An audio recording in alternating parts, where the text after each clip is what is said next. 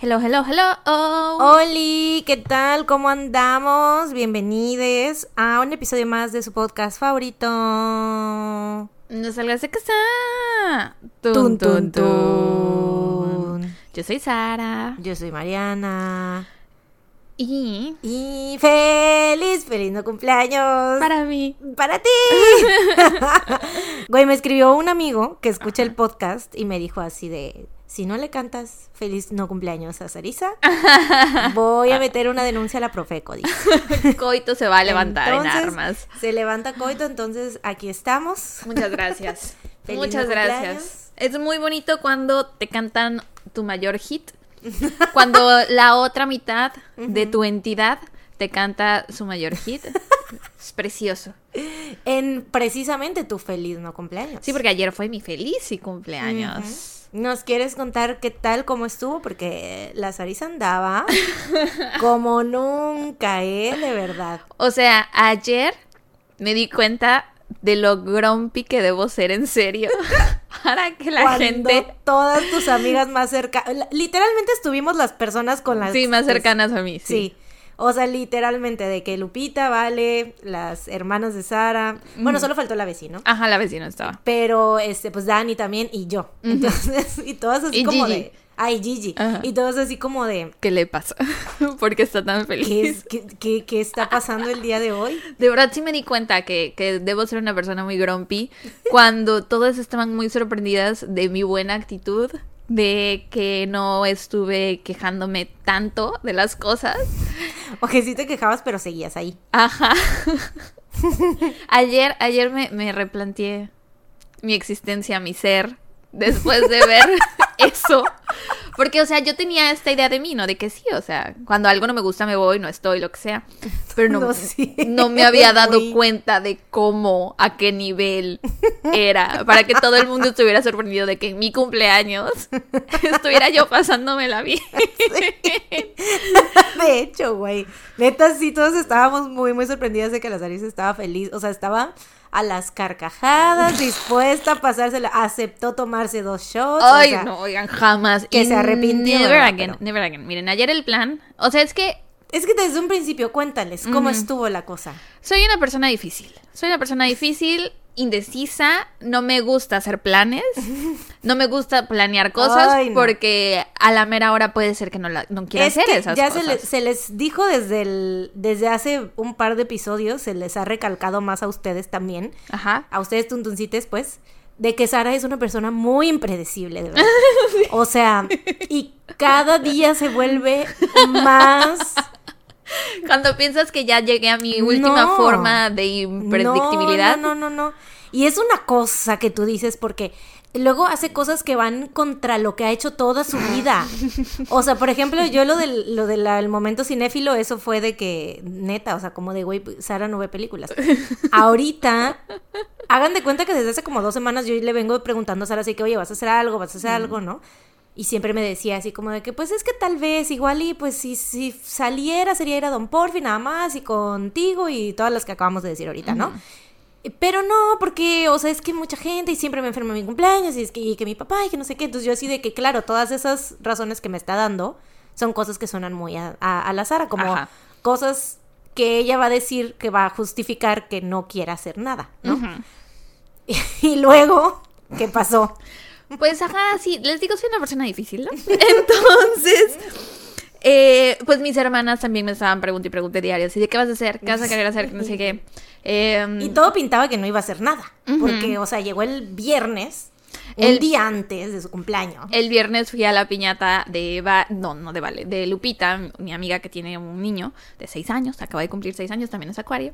Entonces estábamos ahí y me preguntaron, ¿se va a hacer lo de mañana? Y les dije, ay, pues no sé, es que no sé qué, bla, bla, bla. Y les dije, pero es que, o sea, Vale no puede tomar porque está embarazadísima. eh, yo, pues, tampoco tomo mucho. Y pues mis hermanas seguro se van a querer ir bien temprano. Pilo viaja al día siguiente.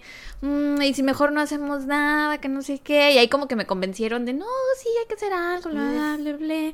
Porque aparte es el último... Con razón. el último cumpleaños antes de que Vale tenga a su bebé. ¿no? Ah, O sea, porque eventualmente las, digo, después de que eh, nazca el bebé, naturalmente las cosas van a cambiar, ¿no? Va a ser diferente la dinámica. Por mucho que intentemos que las cosas siempre sean iguales, no se va a poder. Entonces también con eso en mente dije, bueno, está bien. Pues puede ser. Y ese día, el viernes a las siete y media de la noche, mis hermanas me preguntaron qué onda mañana. Y les dije, sí se va a hacer lo de Don Porfi, por si quieren ir. Y ya. Hija de... Y al día siguiente me escribe Mariana. Güey, eran ya las 11 de Pero la yo mañana. Mira, segura de mira, que Mira, espera, te voy a decir me algo. leías la mente. Te voy a decir algo. O sea, porque yo me quedé en eso. O sea, yo me quedé en eso.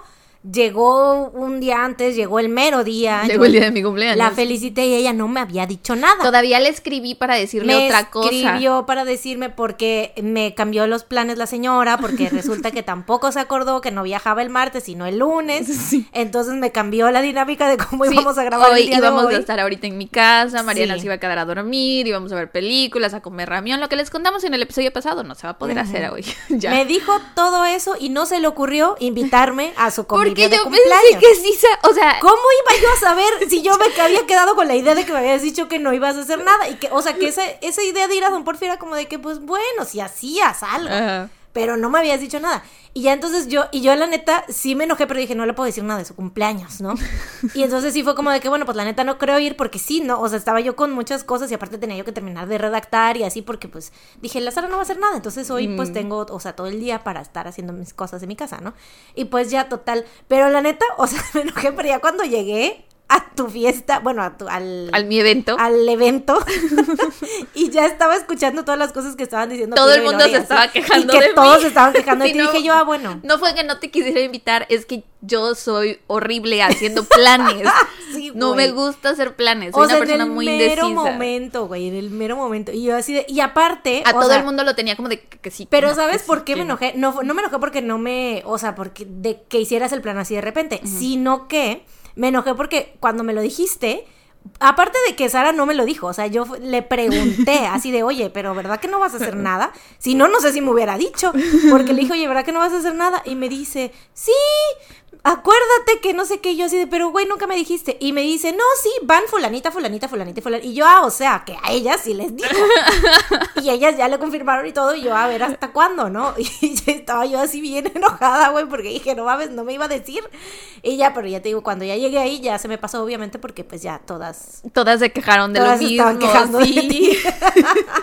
y dije, bueno, no estoy sola. Sí, es que eh, por eso a veces no me gusta hacer cosas en mi cumpleaños porque siento que es mucha presión de decidir qué hacer, de organizar, bla, bla, bla. Entonces no me gusta. Pero este año dije, ay, lo voy a hacer, pero pues no me salió tan bien, ¿verdad? Y mira, y ya ves, o sea, a pesar de que nos dijiste a unas un día antes y a unas en el, El mero, mero día, día. a unas horas del evento, estuvimos todas ahí. Sí. O sea, porque pues sabíamos que era tu cumpleaños, porque aparte era tu mero cumpleaños. Sí, o sea, Mariana cuando le dije al- así en el mero momento, yo la verdad pensé, no, no pensé que te fuera a molestar. Cuando me dijiste, no, no creo poder ir porque esto, esto, esto y esto, yo me molesté, porque dije, o sea, ¿cómo no va a ir a ¡A la mi cumpleaños? Todavía que me dice en el mismo y que me dije, o sea, porque aparte te digo, quién sabe si me lo hubieras dicho porque tú pensabas que yo telepáticamente ya sabía. Pero, o sea, me molesté, pero después dije, no, o sea, no me puedo enojar. Si literal le acabo de confirmar en este momento, es obvio que ella ya planeó su día pensando que no se iba a hacer nada, ¿no? Por eso ya solo te- me tardé en contestarte, ya solo te puse, "Bu, bueno, y ya. Dije, obviamente no, no me puedo enojar, no le puedo decir, ¿cómo no va a ser mi cumpleaños? Aparte no le dije que no iba, le dije, lo veo poco probable porque tengo que hacer todo Ah, yo lo esto". leí como no voy a ir. Sí, o sea, No voy a ir. Aparte, ya ves, te- le expliqué todas las razones por las cuales me iba yo a tardar porque tenía yo que limpiar un chingo de cosas que estaban bueno, le expliqué así un chingo todo y dije, se lo voy a explicar bien para que no crea que neta lo estoy Que es diciendo que no. berrinche. Ajá, que es berrinche nada más porque me lo está diciendo ahorita, o sea, es que neta sí tenía muchas cosas. Sí, fui la comidilla ayer de mis amigas y de mis hermanas, porque... Güey, me hace falta más convivir con Pili. Alguien que te entienda. Con Lore, porque sí. Alguien que te entienda por Ayer lo que pasas al convivir. comprendida. Muy validada. Verdaderamente, güey, me sentí en que eh, había gente que me entendía. Sí. Bueno, y entonces ayer el plan fue que este Partí pastelito. Ajá. Un pastelito. En tu casa, ¿no? Ajá, comimos sushi. Porque también no celebraba el- mi cumpleaños con mi familia desde antes de la pandemia, güey. Porque, pues, 2020, pandemia. 2021, me dio COVID. No es cierto. 2020 no hubo pandemia. 2021 hubo pandemia. Ajá, el 2020 fue la el último Ajá, el último que, que festejaste porque fue... Ya había pandemia, pero Hasta todavía marzo. no entraba oficialmente, Ujú. ajá. Entonces, 2020 lo celebré con ellos. 2021, eh, pandemia. 2022. Pero aún así sí te hicieron... Sí, pero no, no creo que no partimos pastel. Te pusieron pues. todo el, el... Te adornaron y así, ¿no? Sí, pero no pude convivir con ellos. Ah, ya, ya, ya. O sea, el primer Sí, año no fue del... igual. Ajá. El primer año de mi cumpleaños que hubo pandemia fue en 2021, que mi mamá adornó la mesa y me puso los globos y los regalos, que fue cuando me regalaste la cara del chimi. ¿Te acuerdas? Que se lo mandé. Ajá. Que se lo mandé a Pilo. Sí, no pude convivir con mis hermanas, por ejemplo. Estuve a lo mejor con mi mamá y con mi papá nada más. Siguiente año me decoraron con cosas de BTS, me compraron el pastel, bla, bla. Íbamos a convivir. Me dio COVID.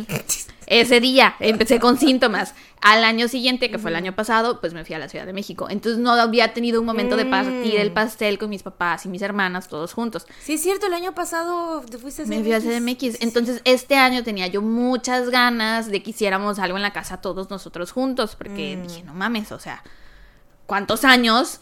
Y yo como si no tuviera papás y hermanas. Entonces Ay, dije, ya. no, sí, sí, lo tengo que, tengo que convivir con ellos. Tomamos fotos, comimos pastel, comí sushi. Y después de eso ya fue que nos fuimos a Don Porfi, porque hasta, hasta eso les dije a todos que tempranillo, porque si ya era más tarde, güey, yo anochece ya no salgo. Más porque había norte. Ajá. Entonces dije, ay, no. y yo estaba así a cada hora preguntándole. Te voy a preguntar a cada rato si sí se va a Sí, hacer. güey, porque Y ya yo, estoy sí, traumada. todavía sigue en pie, hasta Sí, ya, ahora. ya estoy traumada de verdad porque es que es una cosa ya que no se puede parar, o sea, ya es algo, ya es una enfermedad, siento yo, tu, tu, tu, este... Mi indecisión. Sí, de, y de, de lo, ¿cómo se dice? Impredecible. Opre- eh, eso, y de lo impredecible, güey, porque no mames. Hagan de cuenta, le acabo de dar Lol, sus lol, regalos, ¿no? ya Lol, sabe lol, lo que voy a decir. Güey, le acabo de dar sus regalos. Y hace unos días, ya sus regalos yo los tengo desde hace, los tenía desde hace ya rato, desde hace como tres semanas. Le pedí, ¿qué, qué te regalé? Me regaló un... Bueno, voy a decir eso hasta el final porque pues es el... el- de dónde viene la historia. Entonces me regaló unos legos, no legos, de flores. Me regaló un, el vinil de Face, what the fuck.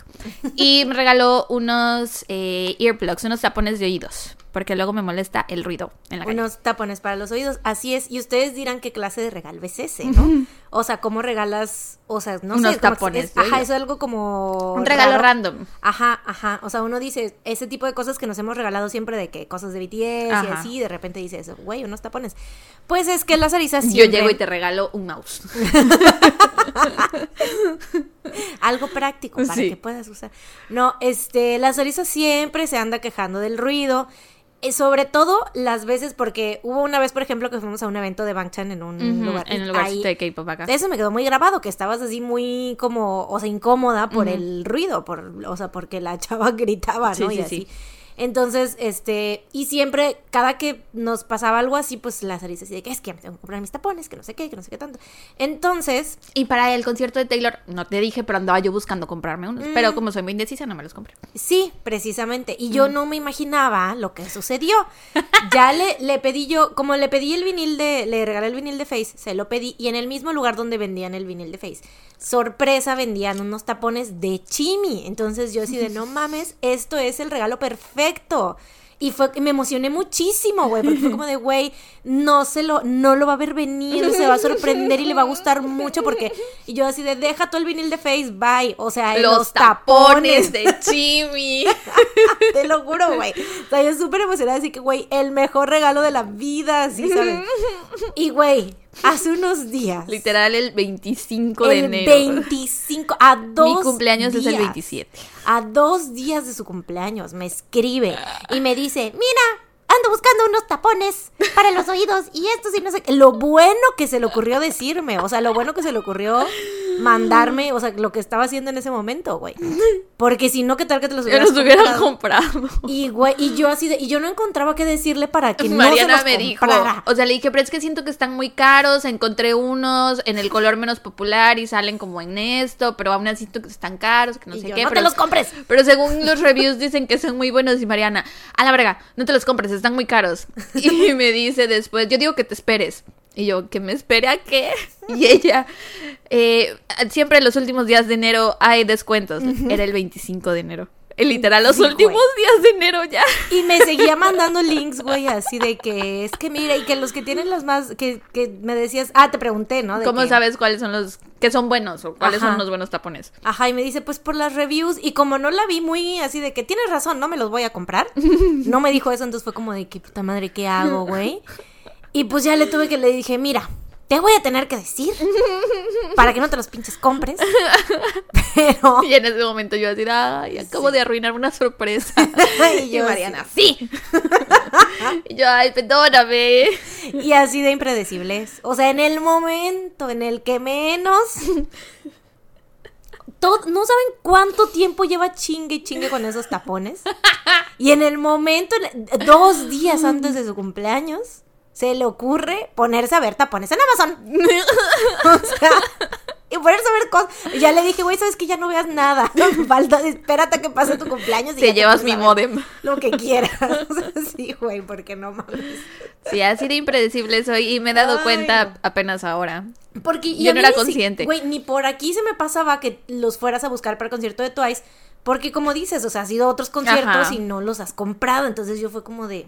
Ni por aquí me pasó que. Y yo los necesito para el concierto de En- Twice. en En, este concierto necesito llevar mis Sí, güey. De verdad, vieja ridícula, vieja ridícula, eso es lo que soy. Pero bueno, este, entonces después de lo del pastel fuimos a Don Porfi. Ah, sí. Estuvimos, estuvo Mariana, mis hermanas, Dani, Vale, Lupita y Gigi. Todas comimos, bueno, no todas comimos, pero nosotras dos, todas las presentes comimos empanadas. Ay, sí, qué Mariana sus empanadas de pibil, yo mis empanadas de champiñón. Tomamos yo michelada, tú este, cerveza y mezcal. Este, casi nadie estaba tomando porque una amiga, eh, Gigi, se está recuperando de una cirugía, Vale está muy embarazada y mi amiga Lupita tenía agruras o Pero bueno, al final sí terminó Ajá. tomando. Al final sí terminó tomando. Luego por eso no nos podíamos No nos ir. podíamos ir del lugar. Yo andaba con toda la actitud. O sea, es que una noche antes yo estaba así de, no, sí, sí, ya lo voy a hacer, pues lo voy a hacer bien. Y voy a salir y me voy a divertir y voy a pasármelo bien, que no sé qué. Pero después me di cuenta que viajaba yo el lunes y dije, no mames. O sea, entonces no voy a descansar porque... Pues cómo, o sea, me voy a desvelar el sábado, el domingo voy a estar trabajando con Mariana y viajo el lunes, ay no, qué hueva, entonces dije, ay no, ya no. Em, pero ya estando ahí dije, no, pues sí, entonces empecé a chupar y andaba yo con toda la actitud. Eh, efectivamente me convencieron de tomarme unos shots. Un shot de tequila. Pero ese no estuvo tan mal. El peor fue el que me tomé después de Smirnoff de tamarindo. Y lo peor fue que el shot de tequila se supo muy mal. Y entonces dijiste, no, deme otra cosa, el de tamarindo, el de tamarindo, ese me va a saber bien y te supo peor. De verdad, casi me vomito. O sea, me lo estaba tomando y casi me vomito en ese momento. Fue horrible. Ay, Lola. Y aparte me tomé un, me tomé un mojito. Creo que es el primer mojito de mi vida. Ay, los Patreons van a saber. Ah, sí, se van a tirar Ellos- todo el chisme. Ellos van a tener imágenes de todo lo que les estamos contando. Sí, estuvo muy grabamos. padrísimo. Me la pasé muy bien. Nada más que el, el segundo lugar al que fuimos hacía mucho frío porque había muchísimo aire. Entonces yo creo que si no hubiera sido por el frío, a lo mejor eh, hubiéramos estado. Bueno, yo me la estaba pasando muy bien. Pero a lo mejor sí hubiéramos ido a otro lado después. Porque ya con el frío todas estábamos muy incómodas. Sí, sí, hacía mucho frío. Pero, estuvo bien que te- la termináramos ahí, la verdad, porque pude llegar a mi casa a dormir bien. dormí mis ocho horas sin problema. Así es, sí. Sí, Creo sí, sí. Yo también estaba preocupada porque es que yo soy muy fácil de convencer y como empezaron a decir La Mariana se quería ir desde Don Porfi. Yo desde Don Porfi yo ya me iba, o sea, yo tenía planeado irme a las ocho y media. Ajá. Y yo planeaba que el evento durara tres horas nada más, o sea, que Sí. estuviéramos de seis a nueve. Güey, qué risa, aparte porque Lupita llegó como a las ocho. y yo, ay, ni modo, amiga, ya nos vamos. Pero, güey, este, o sea, la Pilo fue la que empezó a decir, pero me da risa porque ella fue la que estaba de jiribilluda con los shots y todo Sí. eso. Y ya cuando estábamos de manejada, ya, como que ya se querían, ya tenían sí, sueño. el frío, yo creo que fue lo que, el frío, el norte, no sé, nos dio, nos dio el bajón a todas. Sí. Pero sí me la pasé muy bien, la verdad. Tenía mucho tiempo que no celebraba un cumpleaños así. Y me gustó. O sea que, que tuve el familiar y el social de amigas el mismo Ujú. día. Entonces estuvo muy bonito, eso me gustó. Ay, sí, es cierto, fue el mismo día. Ujú. Y el mero día de tu Y cumpleaños. el mero día de mi cumpleaños, exacto. Entonces sí estuvo muy padre, me, me la pasé muy, muy bien. y aparte, bueno. este, pues me dio gusto ver que todas estaban muy contentas por verme feliz, eh, por verme que me la estaba pasando bien. Entonces Estábamos muy "Ay, sorprendidas, de verdad. Esta gente sí me quiere. Estábamos muy sorprendidas, de verdad. Es como de, güey, ¿qué, qué, qué- qué te picó? Yo nada más veía que todas se cuchicheaban entre sí. Yo sé que están hablando de mí, ¿qué dicen? No es cierto, todo te lo dijimos en tu cara. Bueno, pero Vale y Dani sí se estaban cuchicheando y yo así de... Ah. No las oigo, no las oigo, ¿qué dicen? ¿Qué dicen? Sabía que hablaban de mí. Pero bueno, sí, ese es el update de mi cumpleaños. Ahora soy una señora de 31 Oye, años. ¿no has dicho que te regaló Gigi? Ah, sí, mi amiga Gigi. Saludos, Gigi. Y los- Eh, y los demás ah, sí, cierto. regalos. Y si lo dejo para el dato feliz. Ah, bueno, yo decía porque como ya dijiste lo que te regalé yo, pero pues sí. Lo dejo para el dato feliz, sí, mejor. Bueno, bueno. Porque ya vi y llevamos 21 minutos platicando y tocan hoy los Pero saludos. pues es que es diferente, es tu cumpleaños, oye. Y son poquitos los saludos. Está bien, está bien, está bien. Lo dejo para el final. Pues, Bueno, pues sí, hablando de lo cual, oigan, pues dinero, dinero, dinero. Ya saben que está disponible nuestro Patreon por si nos quieren apoyar por ahí. Tenemos mucho, mucho harto contenido extra ahí. O sea, nuestra chamba. Ayúdennos a llegar a 400 Patreons. Sí, por favor, porque a ustedes aunque vean seis- que son 600, no, Eso o es sea, mentira. 200 están ahí de piojos nada más. De piojos. Sí, porque ahora Patreon No es te da la opción de, sí. de darnos seguir sin pagar. O sea, no puedes ver el contenido más que las cosas que se hagan públicas para la Sí. gente que no paga. Si hay 200 tuntuncites que están Siguiéndonos nada más nomás así. siguiéndonos en Patreon como en cualquier otra como en cualquier otra red social. Ujú. Pero Patreons que nos están pagando son 300 y cacho, todavía no llegamos a los 400, entonces Ayúdennos a llegar a los 400. ayúdenos. Y ahí ya saben que, como les decía, tenemos muchísimo, muchísimo contenido extra. De verdad que siempre chambeamos cada vez. eh, Siempre chambeamos. O sea, siento que cada vez nos comprometemos más con los minis, por ejemplo. Ujú. Y me ha gustado mucho que eh, hemos tomado muchas sugerencias. O sea, me han gustado las sugerencias que nos han dado. Póngannos más. Ujú. Póngannos más. Sí, sí, sí, porque, o sea, sí las tomamos en cuenta y las hacemos. Y la neta es que, y como ahora ya tenemos esta modalidad que grabamos los minis a principios de mes, Ajá. pues eso es lo chido porque pues ya queda todo el contenido programado. Entonces ya lo tienen como asegurado, por así decirlo, el contenido. Mis Entonces, minis favoritos son cuando reaccionamos a nuestros recuerdos de Facebook y o eh, en los que vemos tipo serie o película. Esos son mis Mm. favoritos. O sea, por ejemplo, el que hicimos en Halloween de eh, Le temes a la oscuridad y Ah, Goosebumps, claro. ese fue mi favorito de todos los que hemos hecho últimamente, creo. de todos. los que hemos hecho. Me la pasé muy bien ese día. Sí, a mí también me gustaron mucho los de los recuerdos de Facebook y me gustan también mucho los de Aita. Porque Mm, me Aita. encanta chismear de la vida de otra gente. Ahí está. Me encanta. Sí. Desde chismes desconocidos, I love it. Buenísimos. Drama. Entonces sí, me encanta. Y todos los minis, Ah, la verdad. Ahorita justamente si se unen este mes, en febrero, como es el cumpleaños de Sara, pasó, bueno, apenas ahorita, vamos al concierto de Twice. Este, Va a haber harto evento este mes. oigan, Ajá, y luego harto mi evento. cumpleaños, entonces van a ver, normalmente hacemos dos minis eh, a distancia y uno en persona, pues esta vez van a ver dos minis en persona y, Y uno, uno a distancia, distancia. y dos, los minis en persona Van a ser van a ser vlogs, sí, vlogs, entonces van a estar muy chidos. Sí. Así que únanse para ver todo ese contenido y también, ¿saben qué? ¿Qué? Que ya tenemos disponibles casi todos los episodios extra. 99%. Falta uno. 99% de los Adivinen a quién de las dos se le olvidó, se le pasó, no se enteró que le tocaba subir el episodio extra 21. Ahí se los dejo, ¿quién creen que ¿Quién fue? será? ¿Quién creen que fue? Entonces sí tenemos, bueno, yo quiero creer que para cuando salga este episodio ya va a estar subido el episodio extra número 20. Sí, sí, sí, sale hasta el miércoles, definitivamente ya estará. Entonces, pues sí, ahí ya pueden encontrar todos nuestros episodios extra en YouTube, ahí en nuestro, es cuesta lo mismito que el que en Patreon. eh, pero es en YouTube y pues pueden ver los episodios ahí desde su cuenta de YouTube. Es Y dejar comentarios en el episodio también. Ajá, es muchísimo más fácil porque pues pagan con su cuenta de YouTube la que tengan ahí, no sé, pues ahí tienen las tarjetas. De ¿no? Gmail, En- ajá. Ajá, en Gmail y todo eso. Entonces, según yo, es mucho más fácil a que... Porque luego hay a quienes se les dificulta luego el, el pago en Patreon, y así. Entonces es mucho más fácil y es lo mismito, están ya todos los episodios extra. Sí, aparte ya es una plataforma que conoces, a lo mejor quieres escuchar el episodio extra desde tu tele o algo así, Ajá. mientras limpias la casa. Que de Patreon también se puede, ¿eh? ¿Hay aplicación de Patreon? Creo que sí. ¿Para tele? Ah, por Dios. no creo, sabía. creo, porque sí he visto Patreons que han subido que lo están viendo desde la tele. O no sé si sea... ¿Que o la sea, conectan? ajá, que reflejan lo que están viendo en el celular, tal Mm, vez. Pero maybe. bueno. ¿Quién sabe? La cosa es que ya están ahí y vamos a ver de subir también tal vez en un futuro los minis a YouTube. Si es que se puede, porque no sabemos todavía si podemos descargar, no hemos checado, pero primero queríamos poner como los episodios extras Sí. para que ya los tuvieran ahí. Entonces, mínimo eso ya está. Ya está. Y otra forma de apoyarnos también es con nuestro coffee. Ya saben, Amamos el coffee. nos encanta el coffee, ya saben que nos pueden mandar porque ahí no es como en Patreon, en YouTube, que tiene que ser como una suscripción, que obviamente eso para nosotras es lo mejor, pero si ustedes no pueden, o si sí pueden y nos quieren dar más todavía, Todavía más. pues nos pueden apoyar por ahí también, nos pueden mandar que su propinita, ¿no? Y así. De, ¿A partir de cuánto es? De dos dólares, ¿no? Ajá, entonces, y lo pueden hacer cuando sea, entonces pues eso también está chido, ya saben que los enlaces Y no strings attached. O sea, lo pueden hacer una vez Ah, y sí. no volverlo a hacer jamás. Lo pueden hacer 10 veces en un día, como ustedes quieran. en un mes, sí. Este, y eso, todo eso, los links están en nuestro Instagram. en la descripción del episodio Ah, en también. la descripción del episodio están los de nuestro Patreon y nuestro Coffee. Y en Instagram, nuestro, perfil Linktree. de Instagram, ajá, está nuestro Linktree para que vean todos nuestros enlaces y así. Y bueno, ahora Bueno, sí, Habiendo dicho eso, vámonos con los saludos de Patreon. de este mes. ¿Qué son? Yo voy a dar los saludos especiales y Mariana dará los, eh, los saludos normales, ¿ok? Entonces, saludos. Kenia Aguilar, coma, Jessy Valdés, dice.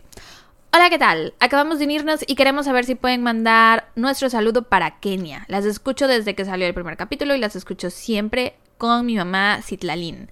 También mándenle un saludo, por fin. Y un saludito más enorme a Kenia Valdés. Compartimos cuenta. Gracias, las queremos. Las sigo desde que empezaron por el canal de Sara. Solo quiero decirles que las quiero mucho. Gracias por estar en mis momentos más terribles en donde sentía que ya no podía más. Ustedes estuvieron conmigo en mis prácticas profesionales y en mi trabajo. Eh, entre paréntesis, que los dos fueron un infierno.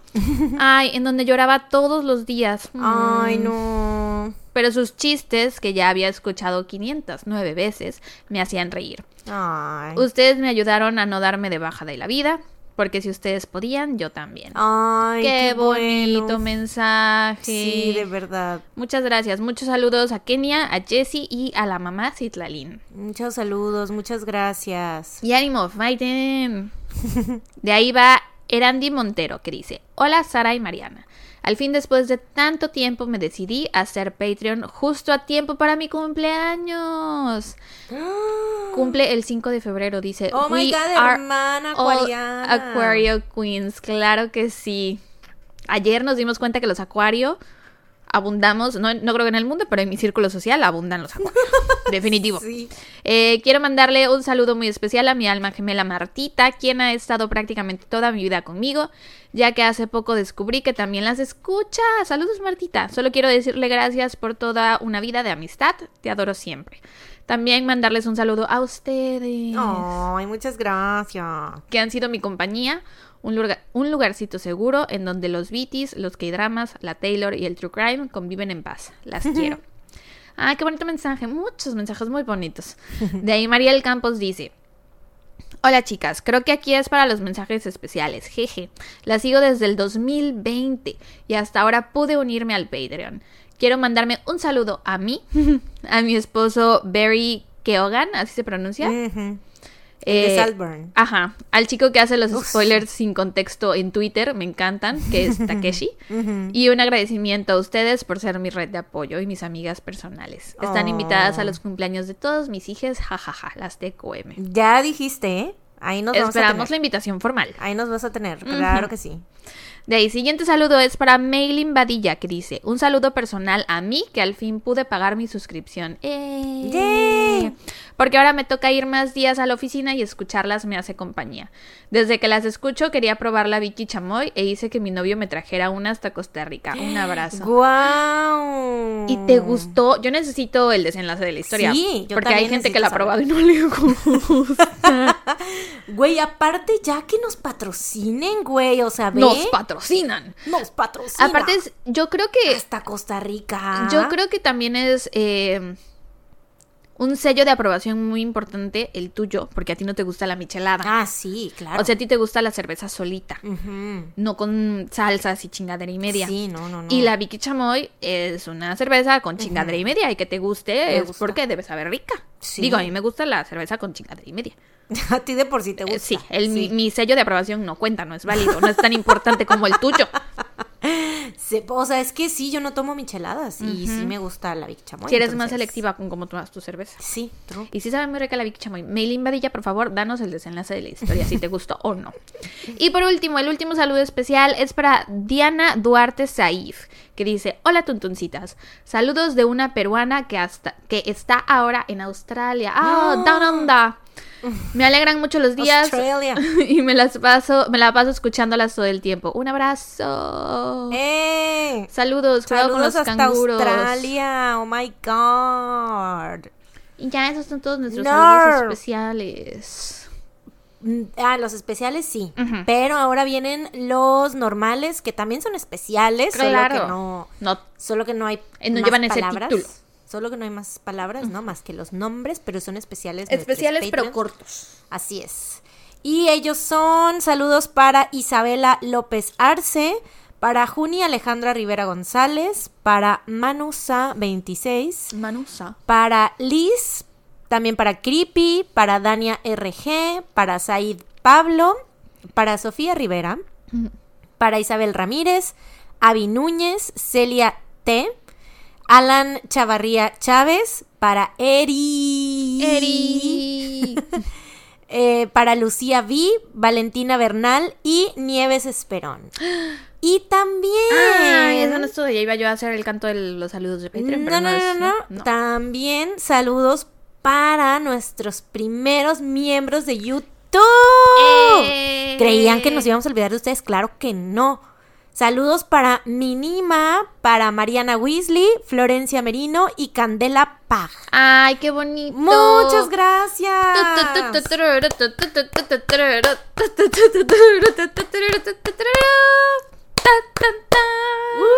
Este es otro de nuestros grandes éxitos. ¿eh? Ah, sí, Va eh. para la gira. Es, de ese es este, ese es con la que abrimos. Claro, sí. Ah, no, con la que cerramos sería, ¿no? No, porque el, el encore va a ser este. Ah, es que el encore es feliz no cumpleaños. Es que tenemos bueno, muchos esta es la que éxitos. cantamos al final antes del encore, así Ah, como que Así de, ah, ya nos vamos. Ya nos vamos. Y después nos gritan otra, Ándale. otra, y ya salimos. Feliz, feliz no cumpleaños. Oigan, muchas gracias a todos por su apoyo, a todos, a todas. Gracias. Les queremos. Mil gracias a nuestros primeros miembros de, de, De- de YouTube. Sí, oye, a mí, full disclosure. Gracias por la confianza. Sí, se me había olvidado. eh, fue Mariana la que se acordó así de, oye, hay que mandarle saludo a los de YouTube. Y yo, ah, sí, es cierto. Se me olvidó por completo. Entonces, muchas, muchas, muchas gracias. Sí, gracias de verdad por la confianza y gracias por eh, Por seguir aquí. sí Por estar aquí. por decidir gastar su dinero en nosotras, por eh, considerar que valemos la pena como creadoras, como para seguirnos apoyando Sí. para que este podcast siga. Y sí, muchas gracias. Y recuerden que si no nos pueden apoyar con una donación, una Pues, suscripción o algo así. los queremos, no, no es cierto. Nos pueden apoyar también recomendándonos, subiéndolo a sus historias, poniéndolo en Twitter, en Facebook, mandándolo en sus grupos de WhatsApp, en sus grupos de Facebook, en los de compraventa, lo que quieran. Ahí en el tapito jarocho pongan el podcast. Eso también nos ayuda un montón. Sí, sí, sí, sí. Compartan nuestros TikToks también. Ay, sí, oigan. Ay, sí, oigan. Sí. Ay, ya no se ha visto otro TikTok viral como el de 800 sospechosos. Oigan, ya, que. que Sí ¿qué hubo uno. Ah, bueno, aparte del otro que. We don't talk Don't about. talk about. Bruno, pero sí hubo otro. We don't talk about. No, no, no, no.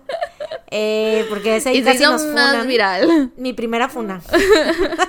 Recuerdo de mi primera en verdad. Recuerdo de mi primera funa, Ay, ¿verdad? la gente muy atacada, eh, la Tal neta. vez por eso ya no, ya no ven nuestros TikToks, porque dicen así de, "Ay, No, no soportan. no soportaron. No soportaron. Si TikTok ya no nos recomienda porque dice no. No. Desactivaron los comentarios. Güey, aparte qué risa que el estudoncites así súper felices de que subiéramos ese TikTok, Ajá. así de que sí, claro, gran momento en la historia, súper bien. Y el resto de TikTok, güey, todos así de, híjole. sí. No, hombre, ¿por qué le dan micrófono a esta gente? No es de a huevo hablar. Sí, que, ¿por qué andan diciendo datos falsos? No todo el mundo debería tener un podcast. Esparciendo información falsa. Sí. No nos la acabábamos. Eso es lo que pasa cuando las cosas salen de tu pequeño grupo. Sí, güey, y por algo que pasó hace... Lo bueno... Años. Es que eso yo creo que por eso no me afectó y me dio risa, güey, porque como fue algo que ya pasó hace tiempo y que ya es algo tan... eh, que está en el lore del podcast Ajá. y que sé que a todos les, les Y que fue totalmente harmless. O sea, totalmente harmless. Sí, en, sí, en el episodio dijimos Vivi Gaitán no está muerta, nos estábamos Ajá. confundiendo. O sea, pon tú, todavía lo hubiéramos subido con la información incorrecta. Ajá. Dices, ah, bueno, a lo mejor sí. Pero si ahí en ese mismo episodio, literal, cinco minutos después, lo googleamos y vimos que estábamos equivocadas, pues fue totalmente harmless. La gente Claro. es muy atacada, se atacan por Sí, todo. Se y es que como en el TikTok no estaba esa aclaración, pues claro que ellos, ellos no sabían, porque pues y no son tuntuncitas, obviamente no iban a entender. Pero bueno, Terrible. hagan virales nuestros TikToks. Sí, oigan. Que no sean funables, por favor. Coméntenle ahí mucho, así como de, ay, qué divertidas son. Compártanlo, repostéenlos. Sí. Bueno, pues llegó el momento. Casi 40 minutos después llegó el momento máquina, ¿eh? Sí. de comenzar. Ya vi en eh, las respuestas de este episodio, alguien nos va a poner así de 40 minutos y no empiezan a hablar del tema, que no sé qué. Sobre todo en YouTube. Sí. Eh, pero bueno, ya vamos. Esta semana me toca empezar a mí. Yo hoy traigo un caso que no, no conocía. O sea, literal me enteré de este caso hace poco. Me llamó mucho la atención por el nombre, o sea, por el título del video en el que lo vi. Y me interesa mucho saber qué opinas tú. Ujú. Bueno, ¿qué opinan todos ustedes, verdad? Pero aquí la que me puede decir es Mariana. Solo me interesa la opinión de Mariana. La de nadie más. no, sí, pero no te voy a decir Así todavía. Para que eh, te sorprenda. Ok, ok, ok. Entonces. Sí, sí, típico, ya estoy acostumbrada a que me mientas también todo el tiempo. Miénteme. Como siempre. Por favor, miénteme, necesito Siempre Luis Miguel presente. Convénceme, miénteme Con un beso. que parezca de de amor. Parecía que ya nos íbamos a callar, pero No, es que es muy buena, de verdad. Es Tiene muy buenas canciones. buenísima. Ok, yo te voy a hablar hoy sobre el asesinato de Teresita Baza. Mm, Me suena. Does el nombre. Ring, You can ring my bell. Güey, las, las- ya las referencias musicales. Oye, pero me suena, pero no sé si es porque pues conozco a una Teresita o porque. Ay, lol. Pero es que se llama Teresita, no es de que se llame Teresa y le digan, ay, la Teresita. Se llama Teresita de Jesús. No, ella se llama Teresa, pero le decían Teresita. Mm. Bueno, se llamaba Teresa. Pero bueno, estoy confundida porque no sé si sí lo conozco o sé si es por simplemente esa Te suena que el conozco. nombre, nada más. Ajá. Ajá. Bueno, ya verás. A ver. Ya miras. Teresita Baza nació el 13 de marzo de 1929, o sea, Pisces, en Dumaguete, Filipinas. Madre. Es que ayer éramos las chicas del tarot. Ayer éramos las chicas de los cristales. Nadie sabe nada de astrología, pero todas estábamos Todos hablando. de estábamos astrología. opinando. Sí. Pero bueno, si ella era Pisces, eh, nació en Filipinas, te digo, fue la única hija de Pedro y Socorro Baza, un matrimonio prominente y bien acomodado en su comunidad. Eran una familia que tenía mucho dinero y por lo tanto Teresita tuvo una infancia muy cómoda en la que no le hizo falta absolutamente nada. Fue una niña muy feliz y como pasa por lo general en las familias que tienen dinero y si quieren a sus hijos es que pues si el niño muestra interés en algo, como que le van cultivando ese interés y le dan como que todas las herramientas para que se desarrolle en esa cosa que le llama la atención. Y en el caso de Teresita, lo que le gustaba era la jardinería y la música. Y como su familia era rica, pues tenían dinero para apoyar esos intereses. Y entonces importaron desde Manila un piano de cola de la marca Steinway, que es una de las mejores marcas de pianos Sí. en el mundo. Y pues Teresita aprendió a tocar muchas canciones clásicas en el piano. A los 18 años se mudó a Manila a estudiar música. Se convirtió en una gran pianista y después se fue a Londres a seguir estudiando en el Royal College of Music, que es una institución muy prestigiosa no es sencillo entrar ahí. De toda la gente que aplica para entrar, aceptan al 10% nada más. O sea, a nadie. Nadie. Nadie. Tienen como tres estudiantes en esa escuela nada más. y está en la lista de las 12 mejores escuelas de, de música del mundo actualmente. Mm. Ujú. Entonces es una muy, muy buena escuela. ¿Cómo se llama? Royal College of Music. Mm, Sí, suena, suena. Suena que es muy guau. Importante. Sí, yo cuando vi el nombre dije, "Mm, vamos a buscarla porque suena muy de que a lo mejor la reina daba clases ahí, pero no. Entonces, estudió ahí por dos años y se graduó como pianista certificada y después de eso pasó tiempo vario yendo de un lado a otro. Estuvo en París por un tiempo, después en Hawái, luego se fue a Washington y durante todas estas idas y venidas continuó con sus estudios. O sea, de hecho, muchos de sus viajes era porque estaban, eh, estaban en programas de intercambio Mm, de estudiantes y así. Tú, bien familiarizada que estás con eso. Claro. Tú sabes eso. For that one time I went to Canada. sí. o sea, he ido dos veces, pero Sí, de pero ya- Pero aquella vez sí fue por el programa de intercambio. Claro, sí, sí, sí. En Washington, aparte de estudiar, también trabajaba como mecanógrafa Mm. para un amigo de la familia que tenía un puesto en el gobierno, porque pues ya ves que eran gente rica, pues tenían conexiones y así, entonces pues por eso consiguió ese trabajo y un día le tocó asistir a un evento diplomático y en este evento terminó conociendo a un hombre llamado Edward Homera. Se gustaron, empezaron a salir, tuvieron citas y ya estaban comenzando su relación amorosa cuando a la Teresita le avisan que su visa está por expirar Mm. y que se tiene que regresar a Filipinas Ay, no. Sí. Maldita burocracia. antes de poder aplicar para su residencia permanente, ¿no? Mm. Entonces esto ya fue en 1965, ya tenía 36 años, ya era una mujer, hecha y derecha. Regresó a Filipinas a vivir Ya con sus papás. Pues ya casi quedada, dijeras tú, porque en aquel entonces. Sí, yo creo que sí.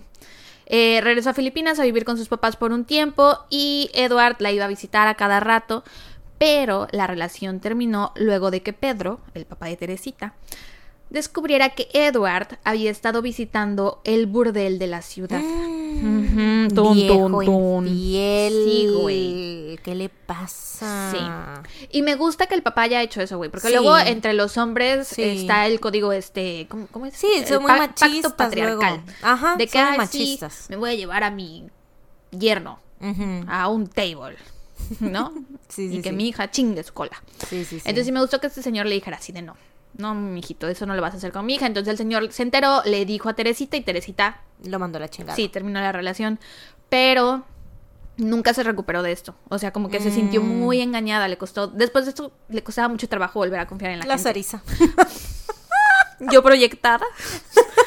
Así de por eso, por eso elegí este caso. Ese es el dato del que quiero saber tu opinión. ¿Tú qué ¿Qué piensas de lo que, de que, de lo que hizo Teresita y yo Teresita? somos la misma persona? Pues sí.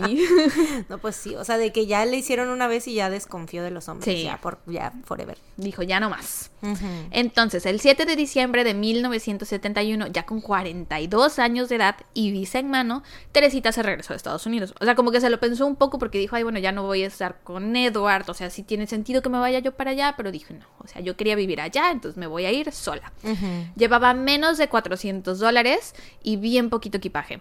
Pero estaba lista para comenzar una nueva vida en Chicago y con ayuda del consulado filipino pudo encontrar un departamento al noroeste de la ciudad en la calle Mozart, que creo que es muy poético que ya sea eh, musician y Ujú. haya encontrado un En departamento Mozart. en la calle Mozart, sí.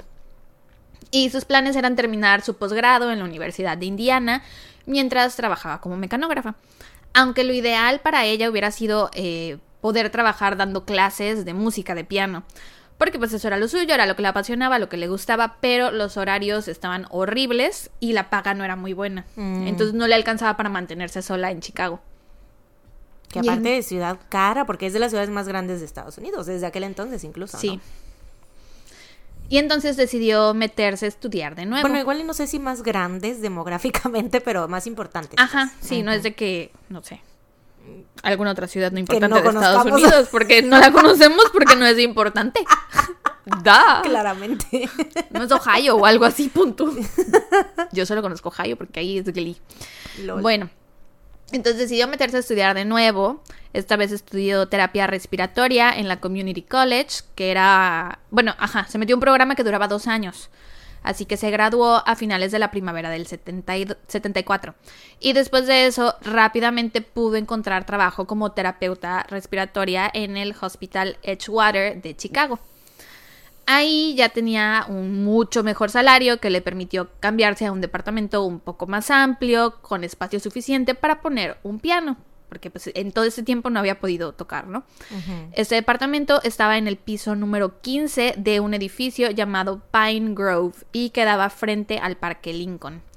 Y aunque técnicamente ya tenía espacio para tener su piano de cola, así como el que tenía en casa, al final lo que se compró fue un órgano eléctrico, porque pues ya estaba pagando ella. Entonces encontró un órgano que se ajustaba más a, Su a su presupuesto. y cumplía la misma función, básicamente, ¿no? Y a Teresita le estaba yendo muy bien en esta nueva etapa de su vida. Le iba muy bien en la escuela, en el trabajo, ya ganaba mejor, ya se había hecho amiguita de varios de sus compañeros de la chamba. Tan así que terminó formando una banda musical con ellos y con una de sus primas, ajá. La banda, me encanta el nombre, güey. La banda se llamaba The Mahogany Five Plus One. O sea, los cinco de caoba más uno Más uno. Porque en la banda eran cien- cinco miembros filipinos y un güey blanco. ¡Ah! Entonces los filipinos eran The Mahogany Five y el blanco era el Plus One. Y tú me encanta. Me encanta, o sea, me hace un nombre súper original. Pleasing white people, I love it. Y pues tocaba cada que podían, ¿no? O sea, porque toda era gente que trabajaba en el hospital, cada que podían, pues ahí iban a fiestas, eventos y así. No he visto la serie completa, literal, vi solo dos episodios, pero me recuerda a Hospital Playlist. Ah, ya. Porque también es en un hospital y también tienen su grupito y también Mm. tocan en fiestas y así. Em, pero bueno, le estaba yendo súper bien, estaba muy contenta, tenía sus amigos, su banda, la chamba. Ya estaba empezando a salir de nuevo con chicos a citas, pero sí está aprendido. Sí, yo no lo estoy viendo, güey, no lo veo. No le veía lo rojo. No, pero sí está aprendido, don't worry. Em, ajá, ya estaba empezando a salir a citas de nuevo, pero todo muy casual. Mm. Nada más como... O sea, y, y en plan no casual como lo casual de ahorita. en plan lo casual de antes, de que solo Sa- a tomarnos citas. un café, ajá, o sea, de que a lo mucho nos tomamos de la manita, un besito en la mejilla, solo para conocer gente, no en plan amoroso, ni sexual, ni nada, ¿no? Ya. Ujú. Em, que sepamos, no se volvió a involucrar románticamente con nadie, pero de todos modos le gustaba salir, divertirse. No escuchaste la otra parte, le gustaba salir, divertirse. Ah, ah, ah, no, no. soy. No. No Bueno, soy. ayer fuiste. No están hablando de mí. Ayer fuiste. Ay, sí, ayer regresé a mi etapa de chica divertida. Güey, me da risa porque está. Paréntesis, ¿no? La Lupita contando así, es que antes era. Antes, antes salía, antes sí. Ustedes no saben, era. Y me da risa porque la Dani es incrédula, ¿no? Es que Dani ya me ella no te- conoció. ajá, ya no te conoció en esa etapa, No, creo que nunca me ha visto peda, jamás. No manches. Ujú. Qué triste. Sí. Pero no sé por qué, o sea, sí tomo, pero no me, o sea, me empedo, pero no me empedo, empedo, no sé qué pasa. Solo la última peda, Es peda. que, no- es que no tomas tanto, güey. O sea, o yo sea, pero yo para una persona que no toma. No, pero es que no tomas O sea, Sara, güey. Ayer me tomé dos shots, un mojito, el baby mango y como cinco micheladas y aún así no estaba Cinco peda. micheladas tu culo, güey. Te tomas como tres micheladas. Y las micheladas rebajan un chingo la cerveza. Eso es bien leve. Bueno, ¿tú el baby mango ¿Quieres que no me tenía- tome la botella tonalla? El baby Que me la mango no inyecten en las tenía- venas. El que me la metan por la mango- bativa. El baby mango no tenía alcohol. O sea, yo me tomé un shot de eso y no tenía alcohol, güey, prácticamente. O sea, nos dijeron que sí, pero la neta es que les ponen ahí una minucia nada más así, si es que nada. Y todo eso te lo tomaste durante el- seis horas. ¿Cómo te vas a No, empedar así? ¿cuál seis horas? ¿Cu- ¿A qué hora llegaste? No llegué a las seis en punto. Bueno, llegaste antes que yo, yo llegué como seis y media. Y ya te estabas tomando tu michelada. Entonces vamos a poner seis, siete, ocho, nueve, diez, once, do- como seis horas. Pues nos fuimos a- como a las doce y cacho. O sea, ¿qué hace la gente para emborracharse entonces? Puedes tomar más rápido. Ay, no, pues así que chiste, nada más te estás atragantando. Güey, No se disfruta entonces lo no que to- tomas. No atragantarse tampoco, pero sí más rápido de lo que tú tomas, pues, porque te digo que tú. Ay, yo soy a slow y no eater, a slow drinker. Sí, güey. Y no hablando solo de ayer, güey, las veces que hemos tomado, por ejemplo, soju. Ujú. Bien, te tardas en lo que yo me tomo una botella, tú te tomaste una copita nomás. Si es que yo lo saboreo, lo huelo, Y luego yo no sé por qué no me pongo lo tomo. Ah, pues sí, sí es que tomo con mucha calma. Toman muy despacito, por eso. Mm, Pues entonces jamás me voy a volver a poner peda. Jamás. ¡Qué horror! Ya me pondré yo de acuerdo con tus hermanos. en su misión por emborrachar. A la gente lo que le hacen normalmente es quieren que dejen de tomar. A mí es al revés. La mía es una intervención para que Para tomen. que tomes o para que te pedes. Pero bueno, te decía, Teresita, Ajá. Teresita Baza. Ajá, le gustaba salir, divertirse, organizaba fiestas en su departamento y aunque ella no tomaba, siempre tenía whisky o brandy o cervezas o algo de alcohol en su casa para sus invitados. O sea, era una gran hostess, eso se me hizo un, un lindo Sí. detalle, ¿no? Sí, sí, sí. Ahora, el lunes 21 de febrero, ya empezamos con lo feo. Mm. El lunes 21 de febrero de 1977 había sido un día rutinario para Teresita. Trabajó su turno normal en el hospital y saliendo del trabajo se fue a casa en autobús, acompañada de su amigo y colega Alan Showerty. Casi siempre se iban juntos porque el mismo autobús los dejaba a cada uno en sus departamentos, o sea, la misma ruta pasaba por sus casas. Y ese día, mientras iban rumbo a casa, iban platicando y salió el tema de la banda de los Mahogany Five plus one. Eh, y Teresita, que igual, Teresita le empieza a contar así de que no, pues es que a lo mejor nos quedamos sin baterista, que no sé qué. Y el Alan así de, ay, chale, pues oye, yo sé tocar batería. Entonces, si necesitas a un suplente, yo puedo entrar. Y Teresita le dijo, ah, pues estaría padrísimo, genial, nos harías el paro. Deberías comprar un boleto para, o bueno, una entrada para el siguiente evento que tenemos pues para que veas eh, de qué va y si te gusta, pues si entras y no sé qué, no, para que te decidas. Y Alan le dijo, la neta es que ahorita no tengo dinero, no puedo comprarme el, el boleto. Entonces ya le dijo, no te preocupes, yo te lo consigo, pasa al rato a mi casa por él. Llegando a casa, Teresita se puso cómoda y le llamó por teléfono a su amigo y compañero de banda, el Dr. John. Esto fue como a las 7 pm. Estuvieron platicando un rato sobre su próximo show, la venta de entradas, eh, lo de que Alan se había ofrecido para ser el nuevo baterista y cosas varias más que tenían que ver con la banda. La llamada duró como 10 minutos más o menos. Y como a las 7 y media, Teresita recibió otra llamada de su muy buena amiga y colega Ruth Loeb. Platicaron como por 20 minutos de cosas varias de la vida, o sea, literal solo catching up de cosas, cosas mundanas. Eh, y Ruth más adelante mencionó que Teresita le dijo así de, ay, te tengo que colgar porque estoy recibiendo visita. O sea, vino alguien a verme. Y que Ruth escuchó al fondo una voz de hombre, pero no supo quién era, o sea, no distinguió la voz y Teresita no le dijo, ay, vino fulanito de Ajá, tal, ¿no? ajá. Y pues ya colgaron la llamada y después de eso Ruth no volvió a escuchar la voz de su amiga nunca más. Mm. A las 8.40 pm, una pareja que vivía al final del pasillo de Teresita, igual en el piso 15, estaban terminando de cenar, levantando la cocina, cuando de pronto les llegó un olor como a quemado, como a humo. Mm. Rápidamente checaron en su casa así de dónde, de dónde viene, ¿no? Se dieron cuenta que no era no eran ellos, entonces dijeron, ah, pues vamos a salir al pasillo para ver de dónde viene este olor. Pero literal, apenas abrieron la puerta, güey, se empezaron a llenar de humo. Así que como pudieron, salieron en chinga de su departamento, corriendo, gritando, tocándoles a todos en la puerta, bueno, en las puertas de sus depas, así de, hay un incendio, todos salgan, todos salgan, ¿no?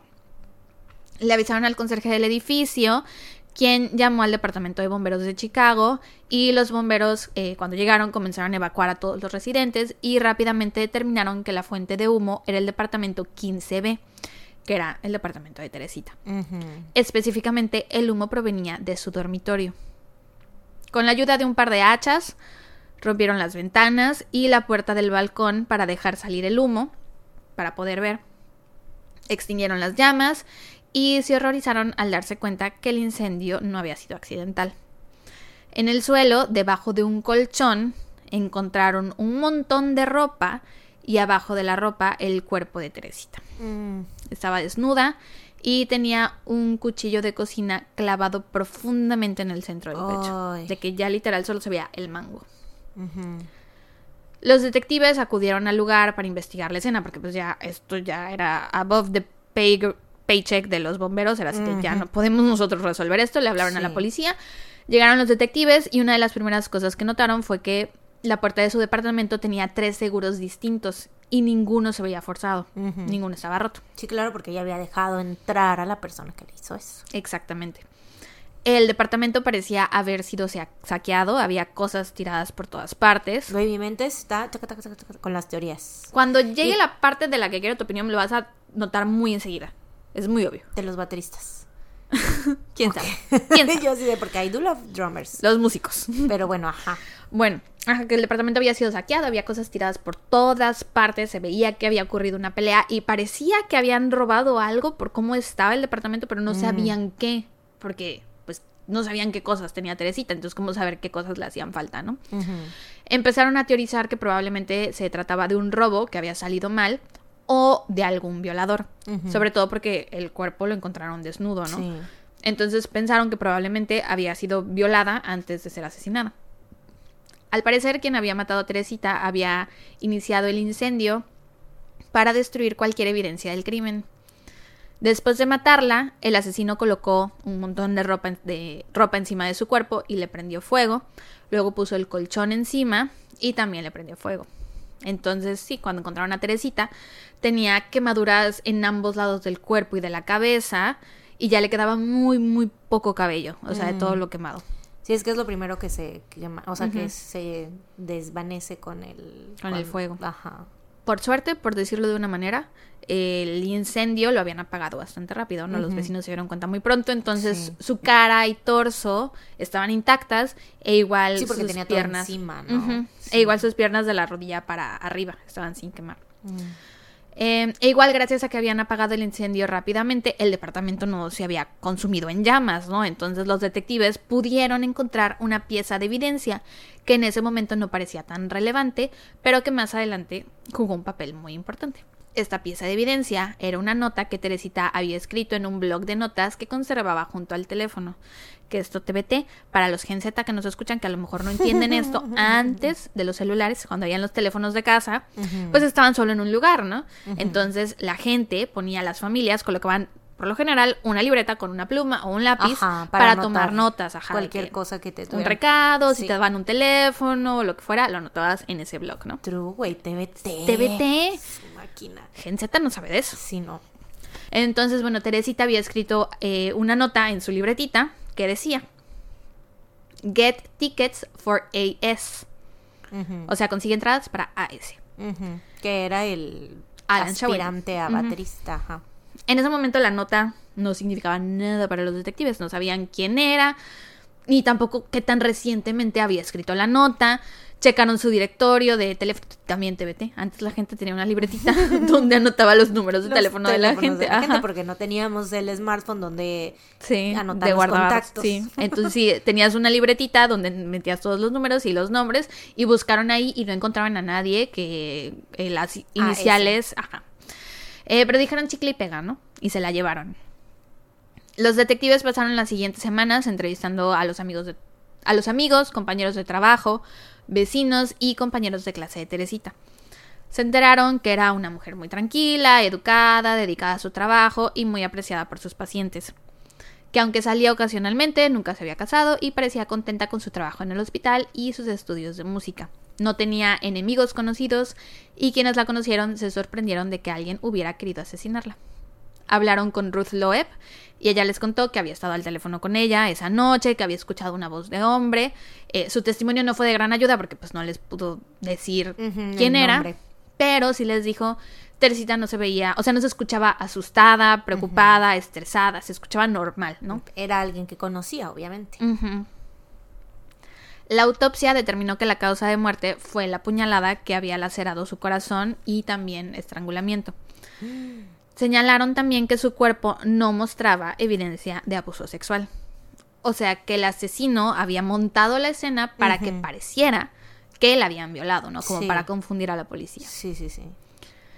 Durante el transcurso de la investigación, los detectives aprendieron mucho sobre el carácter de Teresita, pero nada que los acercara más a su asesino. Hicieron varias peticiones públicas de ayuda, pero no pudieron desarrollar ninguna pista sólida y poco a poco el caso se fue enfriando.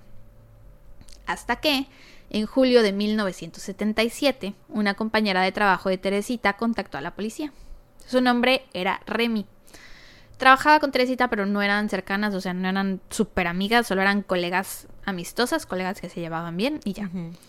Y pues resulta que esta Remy había estado soñando con Teresita.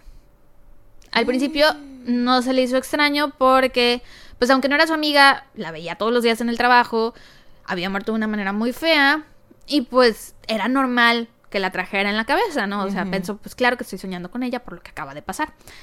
Al principio. Pero pasaron seis meses y seguía soñando con ella. Y un día, los sueños se convirtieron Ya sé a dónde va. en esto. posesiones. ¿Qué, ¿En qué? Posesiones. No, no sabía yo dónde iba esto. Control Z lo que acabo de decir. ¿A dónde pensabas que iba Y yo esto? ya sé a dónde va. No, no sabía. ¿A dónde pensabas que iba O sea, no, esto? igual con los sueños, o sea, de que se le había presentado algún dato en sueños Ah, o algo así, mm, mm. pero no me imaginé que, que posesión. Full on possessions. Full on possessions. Y esto es de lo que más adelante quiero tu opinión. Resulta que una tarde estaban Remy y su esposo José en la casa. Ambos eran filipinos, igual que Teresita. Remy se había quedado dormida, estaba tomando una siesta a mitad del día y de pronto José, que estaba en la otra habitación, empezó a escuchar ruidos, o sea, como que movían cosas, ¿no? Y fue a checar que Remy estuviera bien. La encontró dormida, pero muy inquieta, como si estuviera teniendo una pesadilla. Ya ves que cuando tienes pesadillas te mueves. Entonces, pues la movió, la sacudió como para intentar despe- despertarla y le preguntó, cariño, ¿estás bien? Y Remy, sin despertarse, empezó a balbucear unas palabras en filipino, que ella hablaba, porque pues, Sí, sí, sí, era filipina ¿no? también. Pero parecía que no era su voz. O sea, salían las palabras de su boca, pero no parecía que era ella quien estuviera hablando. Y de pronto empezó a decir en inglés, doctor, porque el esposo de Remy era doctor, ¿no? Doctor, me gustaría pedirle su ayuda. El hombre que me asesinó sigue en libertad. Ujú. ¡Cállate hocico! Ajá. José le siguió el cuento. O sea, porque yo, si estuviera en su lugar, yo hubiera dicho, ay, pobrecita, está soñando. Ujú. Adiós, la dejo ahí a que siga durmiendo, ¿no? No le voy a seguir la plática, ¿no? Pero él le siguió el cuento y le preguntó, ¿quién eres? Y Remy respondió, soy Teresita Baza. Mm. Ahora, José no tenía idea de quién era Teresita, porque pues no la conocía, entonces el nombre no significó nada para él, pero sí pensó que a lo mejor el espíritu de esta tal Teresita Baza estaba poseyendo a su esposa por una buena razón, ¿no? Lógicamente. Sí, y entonces le empezó a hacer más preguntas, así de que para entender qué estaba pasando. Remy le empezó a explicar, a darle más información y le dio incluso el nombre de su asesino. Ujú.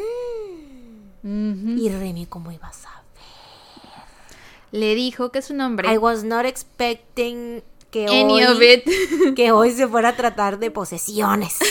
Cuando me encontré el caso consideré guardarlo para Halloween, pero dije, ay no. ¿Qué tal que algo pasa antes de Halloween? No grabamos episodio de Halloween o algo así, entonces lo ahora o nunca, vive el presente. Últimamente ya somos muy así de que ya. Ya, lo tengo que hacer en este Solo momento. Que si vez. es de Navidad, lo hago hoy. Me vale, me vale. Bueno, entonces ajá, le dijo, ¿te puedo dar el nombre de mi asesino? Y le dijo que su nombre era Alan Showerty. Ujú. Güey, estoy parada de mamas. No puedo creer. O sea, es que Remy, ¿cómo ibas a ver? Bueno, no sé, ya no sé si me estás mintiendo o no. ¿Qué tal que sí lo conocía? Lol. Pues te estoy diciendo que Pero el Alan bueno. trabajaba en el hospital. Ajá, sí, sí. sí. Remy trabajaba en el hospital. Teresita trabajaba en el hospital. O sea, sí, Sí. conocía a Alan. Sí se conocían, eran Mm. todos colegas. Ya, sí, ¿Ok? sí, sí. Ok, ok, ok, ok. Después de eso, Remy despertó. Pero ella como si nada hubiera pasado, ¿no? Y el José así de... ¿Qué fue eso? O sea, ¿qué te pasó? ¿Estás bien? Pero ella no se acordaba de nada de lo que había pasado. Y José le contó así, no, pues dijiste esto, esto y esto. Pero pues los dos dijeron, "Ay, pues estaba yo soñando. ¿Qué pedo con esto? O sea, vamos a hacer de cuenta que nunca pasó nada, ¿no? Solo fue un mal sueño. La cosa es que a la siguiente semana volvió a pasar lo mismo. Remy estaba dormida cuando de repente empezó a hablarle a José con la misma voz que antes. Ay, cállate hocico. Y le dijo enojada. Te pedí ayuda. diciendo que te... Sí, le dijo, te pedí ayuda. ¿Por qué no has ido con la policía? Mi asesino sigue libre. Y José le intentó explicar así de que, no puedo ir a la policía a contarles esto, o sea, a decir que fulanito de tal es culpable sin evidencia, no me van a creer, van a pensar que estoy loco. Y entonces Remy slash Teresita le dijo, puedo darte pruebas.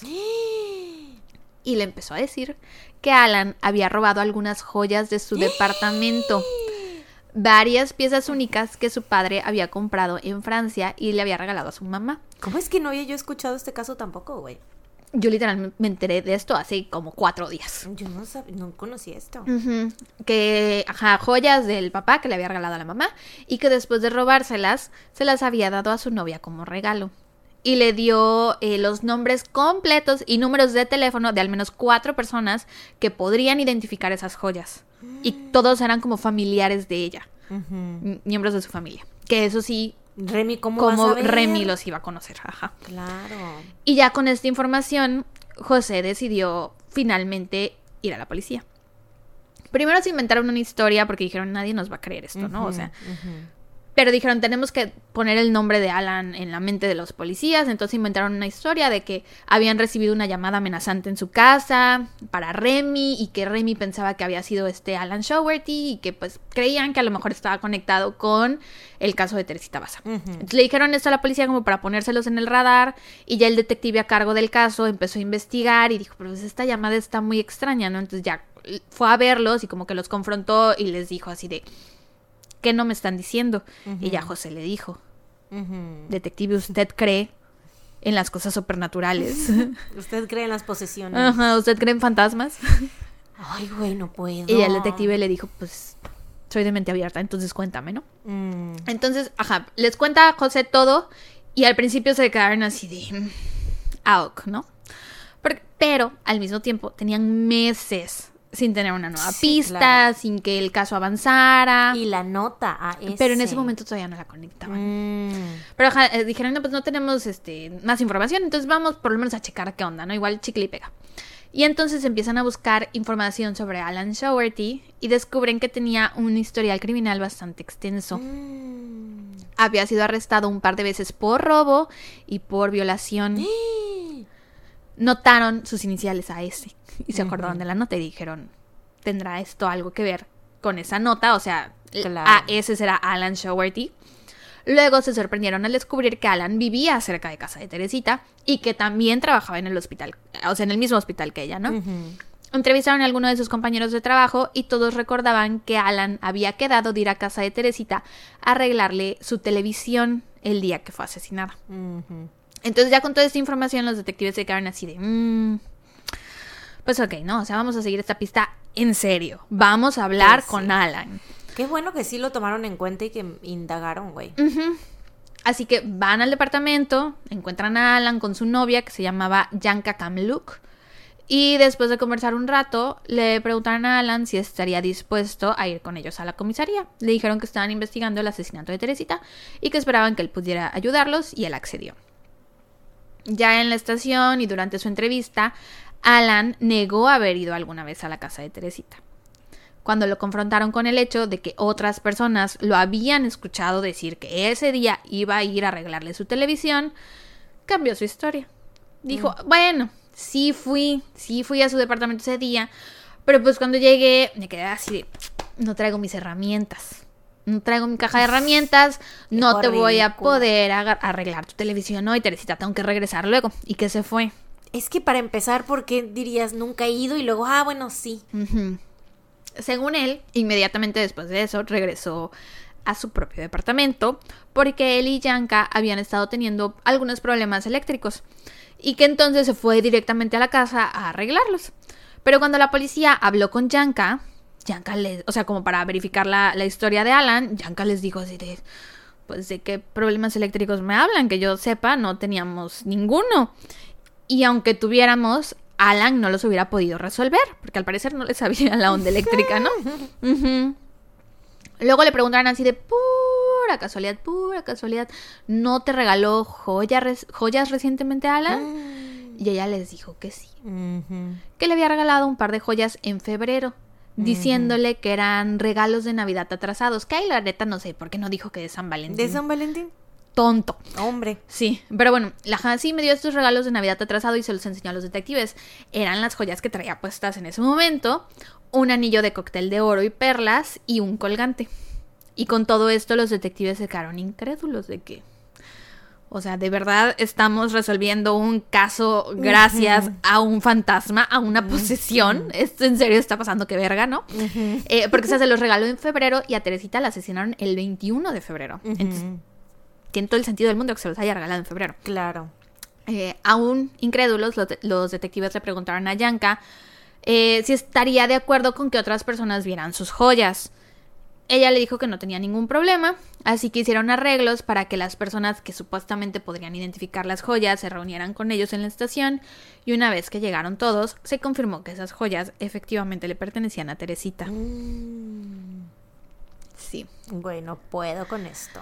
Y apenas Alan se enteró de que esto estaba pasando, enseguida confesó el asesinato. Admitió que Pensé había... que no lo iba a admitir, ¿eh? Sí. O sea, al parecer fue un una serie de entrevistas que le hicieron, no fue todo en el Ya. mismo día. Ajá, pero aún así, porque pues no hay evidencia física, física, física, pues. Bueno, que igual son los setentas, ¿no? Ahí en ese, en aquel entonces se armaban los casos así. Y también lo, lo entrevistaron muchas veces. Entonces, él Fue más adelante dijo que fue ajá como de pues o sea, les dije lo que quise escuchar, lo que lo que querían escuchar pues. Según. Pero bueno, admitió que había decidido robarle a Teresita porque necesitaba dinero para pagar su renta. Entonces, cuando fue a su casa ese día a arreglar su televisión, tan pronto como pudo la atacó.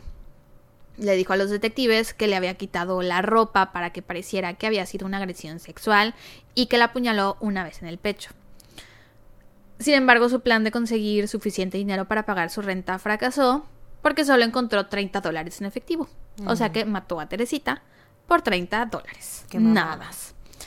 Y que como ya estaba ahí, pues agarró algunas joyas que le parecieron caras, dijo pues para que valga la pena, y luego eh, inició el fuego para cubrir su crimen. Que ahora, los únicos que sabían de que no había sido violada eran los detectives, porque cuando el caso se reportó decían que parecía que había sido una agresión sexual, ¿no? Entonces, esto salió en los medios de comunicación, los medios de comunicación nunca reportaron el informe de la autopsia. Nunca aclararon que no había sido Ajá, entonces aquí la cosa es como Alan pudo saber que no la habían violado, ¿no?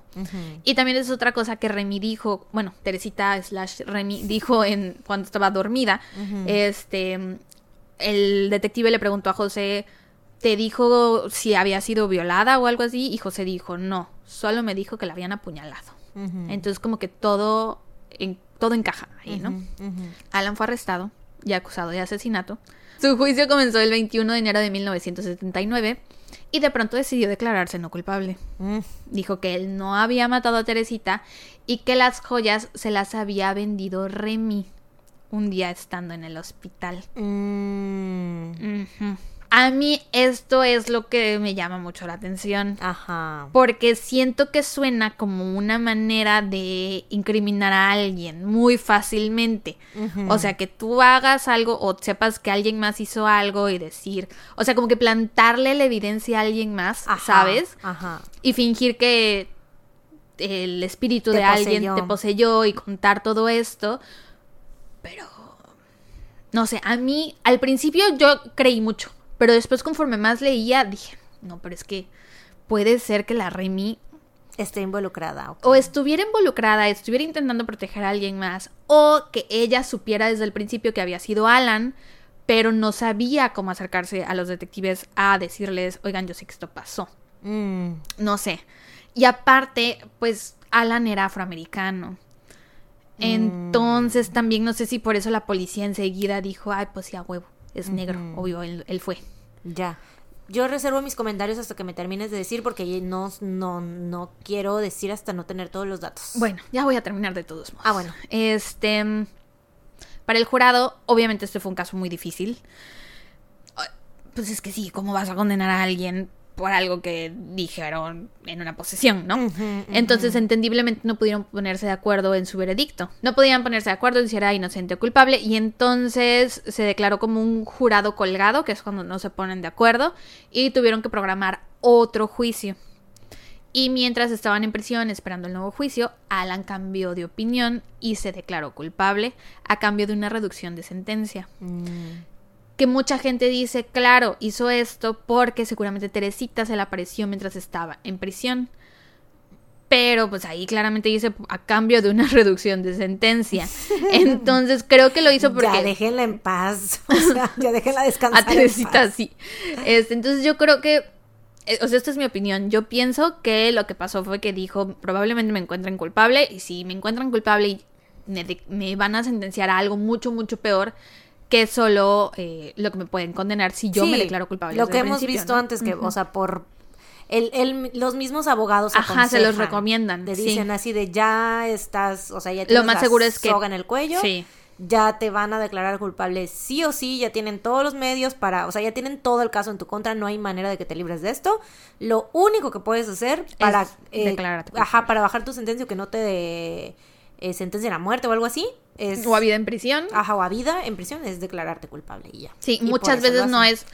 O sea, hay gente inocente que se declara culpable para por lo mismo para evitar peor una peor sentencia, exacto. sí, sentencia. Que en el caso de Alan, lo que decían eh, la fiscalía es que independientemente de cómo llegaron a él, la evidencia ahí estaba. O sea, ahí estaba su novia Eso diciendo sí. que le había regalado Las las, joyas, joyas. de- eh, a finales de febrero. la nota Eh, dijo que la historia que había dicho que había regresado inmediatamente a la casa a arreglar los aparatos eléctricos era mentira, que eso nunca había pasado. O sea, todo eso encajaba.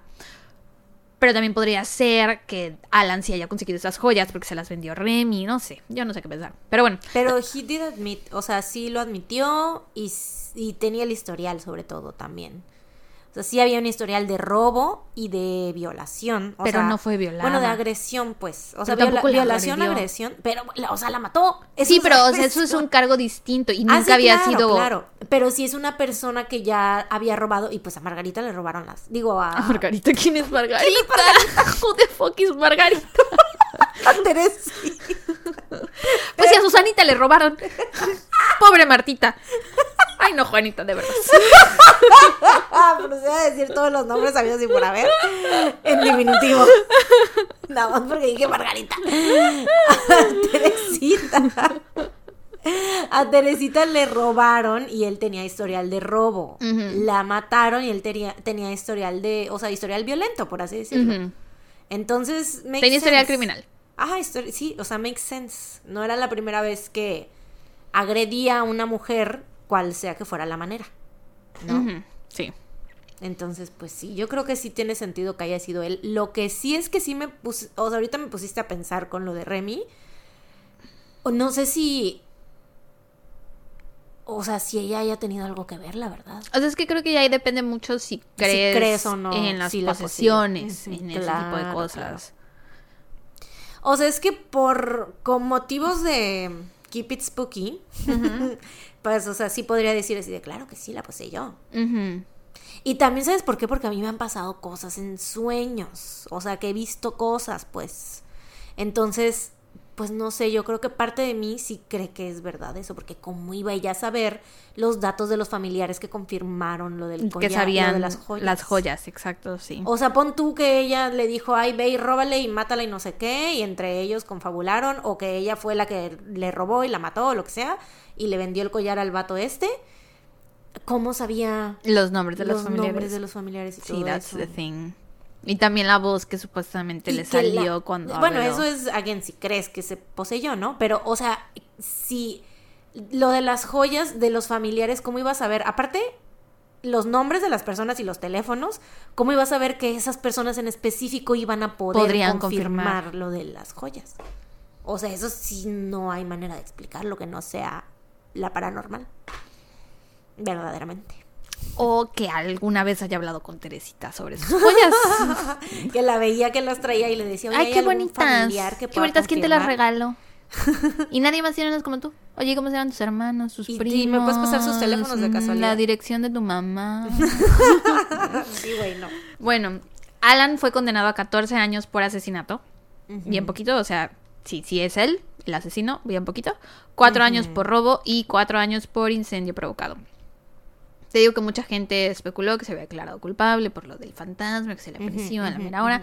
Pero pues lo más seguro es que haya sido, como decíamos, que el abogado se lo haya recomendado. Al final, de todos modos, Alan Showerty cumplió solo cinco años en ¿Qué? prisión antes de salir bajo libertad condicional. No mames, güey. Y eso fue todo por este caso. ¿Qué? ¿Y y el vato anda por ahí? O sea, anduvo por ahí por la vida. Pues sí, salió en libertad. Y nunca volvió a hacer nada. Que sepamos, ¿no? Híjole. ¿Qué pedo? ¿Qué pedo con ese final? Así de que, ay, cumplió cinco años y ya. ¿Qué, qué? O sea, ¿por qué? Pobre Teresita, güey, se ha de estar ahí retorciendo en su tumba, güey. Supongo que le dieron libertad condicional tan pronto por la forma en la que fue. O sea, por la forma en la que sucedió todo el caso, ¿sabes? ¿Que era evidencia circunstancial o qué? Ajá, y pues que fue un fantasma quien les dijo, ¿no? O sea, siempre ah, queda espacio para la duda de qué tan cierto es esto, ¿no? O sea, porque no se encontraron sus huellas, Eso eso- no se encontró el arma homicida. Exacto. No, sí se encontró pues el cuchillo. Ah, bueno, sí, pero vaya, no se sabe que él Que tuviera él ese cuchillo sido. antes, pues. O sea, pues es- era un cuchillo de la cocina de ella, supongo. Y no se encontraron sus huellas en el cuchillo. ¿No? Ni ADN, obviamente, porque pues en ese entonces no, no se usaba eso. Sí. Pero. Ay, chale, güey. Chale. O sea, la Teresita así de. todo lo que hice. Toda la posesión. Tanto trabajé. cinco años. Tanto tra- ¿Saben lo difícil que es conectarse? Es lo difícil que es poseer un cuerpo ¿A en alguien? sueños. O sea, y cinco años, no chingues. Tanto me esforcé para esto. Qué poca, ¿eh? Pero sí, mis fuentes, como me enteré de este caso, O qué tal que la Teresita dijo, ¿sabes qué va a ser? Pero no, la cárcel no es lo suficiente. Mejor Que salga y lo voy a- I'm gonna hunt Yo lo voy a estar, sí. I'm Pero también lo podría- lo podría acosar estando en prisión. ¿Qué ¿no? tal que no podía? No podía entrar, eran son Es de alta terrenos- seguridad. Son terrenos donde no pueden entrar. Alta seguridad no permiten fantasmas. No permite fantasmas. Es verdad, puede entonces, igual y solo estando él en libertad y por eso la Teresita movió hilos para que se saliera y ya pudiera I'm gonna hunt him for the rest of pudiera aterrorizarlo a gusto en la comodidad de su casa. Le iba a ir a jalar las patas todos los días. A cada hora. En cualquier momento. Pues ojalá y sí. Bueno, te decía que me enteré de este caso Si por es que fue culpable. un video de Eleanor Neal que se llama The Woman That Solved Mm. Her Own Murder. Entonces vi ese título y dije, a ver, a ver, a ver. Como que la mujer que resolvió su propio asesinato. ¿De qué me estás hablando, Eleanor Neal? ¿Cómo va a ser eso posible? Entonces, ese fue. Pero está súper, eh, muy resumido eh, Mm. en su canal. De Ya. donde saqué la mayor parte de mi información fue del episodio 477 de Morbid. eh, muy, muy completo. Y también usé de fuente un artículo de medium.com escrito por Jen Baxter. Y that was it. Pues muy bien, muy bien. Buen trabajo. Spooky. Enero. I was not Febrero. expecting this en pleno febrero. Bueno, en pleno enero. Para ustedes, febrero ya. No, es 31. Sigue siendo. Ah, es que hace rato tú dijiste, ya es febrero, que no sé qué. ¿Eh? Sí, hace rato tú dijiste. Pero algo. de los del blog. Mm, De los vlogs que iban a ver en febrero. mm. Bueno, es. Te encanta. enero. Poner palabras en mi boca. Estoy segura que sí dijiste algo así de que el primer episodio de febrero, una cosa así. Mm, ¿Quién sabe? Pero bueno, sí, I was not expecting this at all. Pero bueno, buen trabajo, muchas gracias. Ay, muchas de nada cuando quieras. Las gracias te las doy yo a ti. Gracias De nada, por darme este espacio, de nada. esta plataforma. Cuando quieras. Aquí Gracias. tienes tu casa cada semana. Gracias, gracias, amiga. Va pues, vámonos Ricky Martin. What? Vámonos Ricky Martin. ¿No? ¿No has escuchado esa canción? No, ¿cuál es? Vámonos, Ricky Martin. Digo, digo, Mario. Ricky.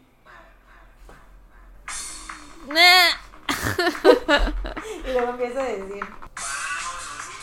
Ricky Ricky. LOL. Vámonos, Ricky. Ricky Ricky. Jamás en mi vida la había escuchado. Bueno, pues vámonos Ricky. Vámonos, Ricky, Ricky, Tiki.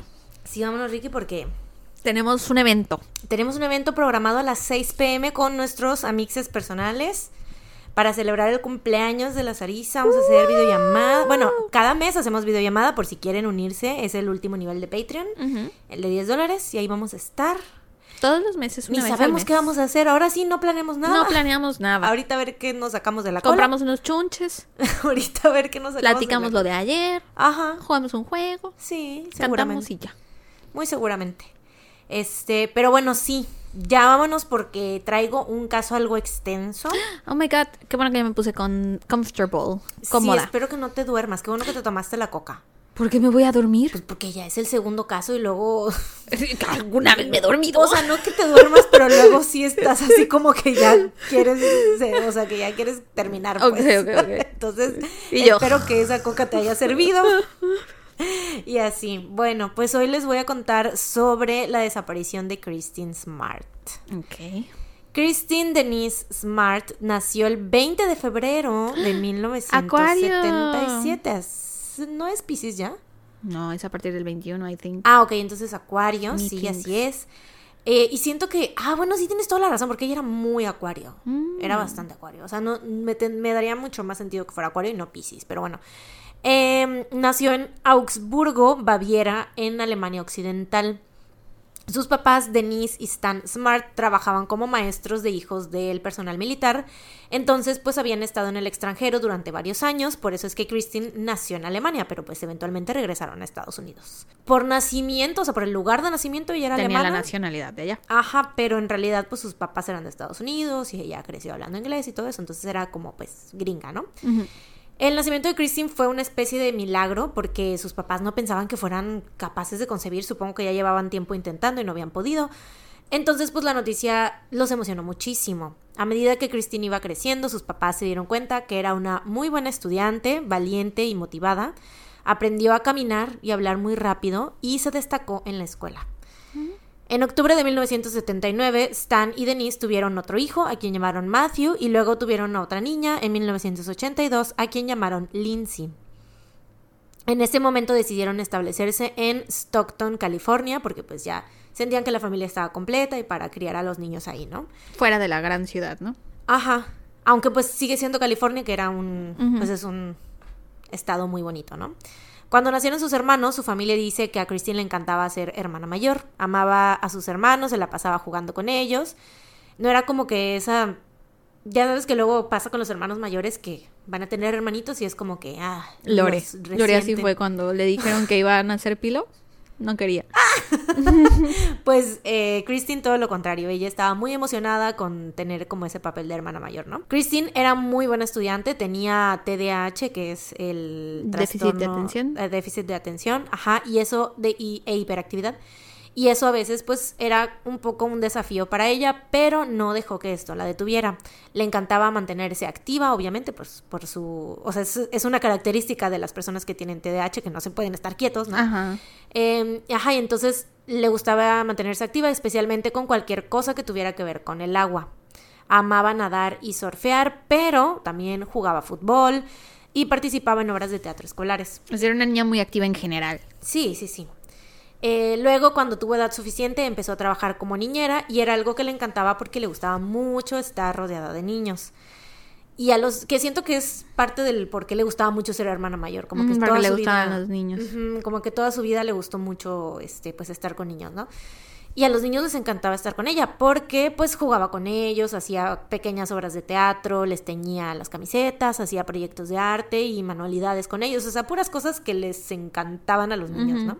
Al crecer, Christine no fue muy popular en su escuela, pero tenía buenos amigos.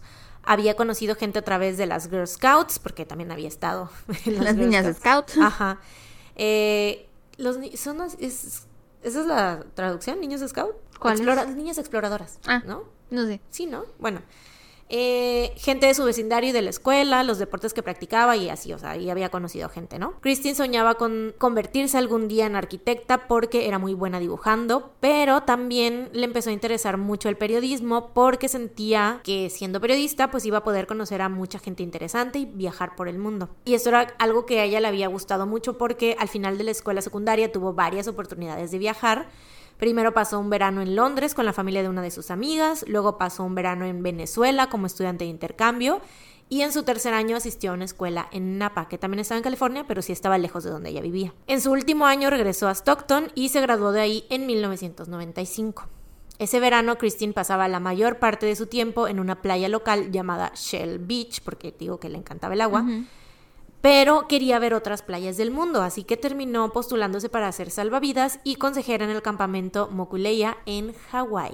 Mm. Y ahí estuvo, ahí estuvo un tiempo y sus amigas y todo se la pasó muy bien. Este verano fue como algo súper chido, como que uno de sus, eh, ¿cómo se dicen? De mm, sus eventos canónicos en Ya. su vida. Le gustó muchísimo. Ese verano. Sí. Al regresar a casa, Christine fue aceptada en la Universidad Estatal Politécnica de California, mejor conocida como Cal Poly, en San Luis Obispo, California. Y se decidió por estudiar comunicación, porque ya ves Periodismo. que, ajá, estaba entre lo de arquitectura y periodismo, pero se decidió finalmente por comunicación para ser periodista. Como se matriculó algo tarde, o sea, se inscribió pues tarde, ya no alcanzó un lugar para vivir en el campus, pero después de regresar de sus primeras vacaciones, le avisaron que había un lugar disponible y esto le emocionó mucho. Terminó mudándose a la habitación 120 en Muir Hall en un área llamada The Red Bricks. Y ella, esto le emocionaba porque por fin iba a poder vivir la experiencia Universitaria completa, de sí. estar en la universidad. Claro, podía caminar a sus clases, o sea, más que nada eso, caminar a todos lados y sobre todo ir a las fiestas que hacían sus en el compañeros. campus y así. Exactamente. Como era una persona bastante social, o sea, de que literalmente escogió su carrera por eso, o sea, como de que era una de sus motivaciones de conocer gente interesante y así, o sea, era Sí, esto era muy importante para ella. Sí, era bastante, bastante importante. Durante este tiempo se tiñó el cabello de castaño porque ella era rubia. Ok. Y pues, güey, she was having the time of, of her life. No era muy, pues, beberecuas, ¿no? No era muy borracha. Era más bien bebedora social, pero sí le gustaba mucho salir a las fiestas, pero lo hacía más en los fines de semana.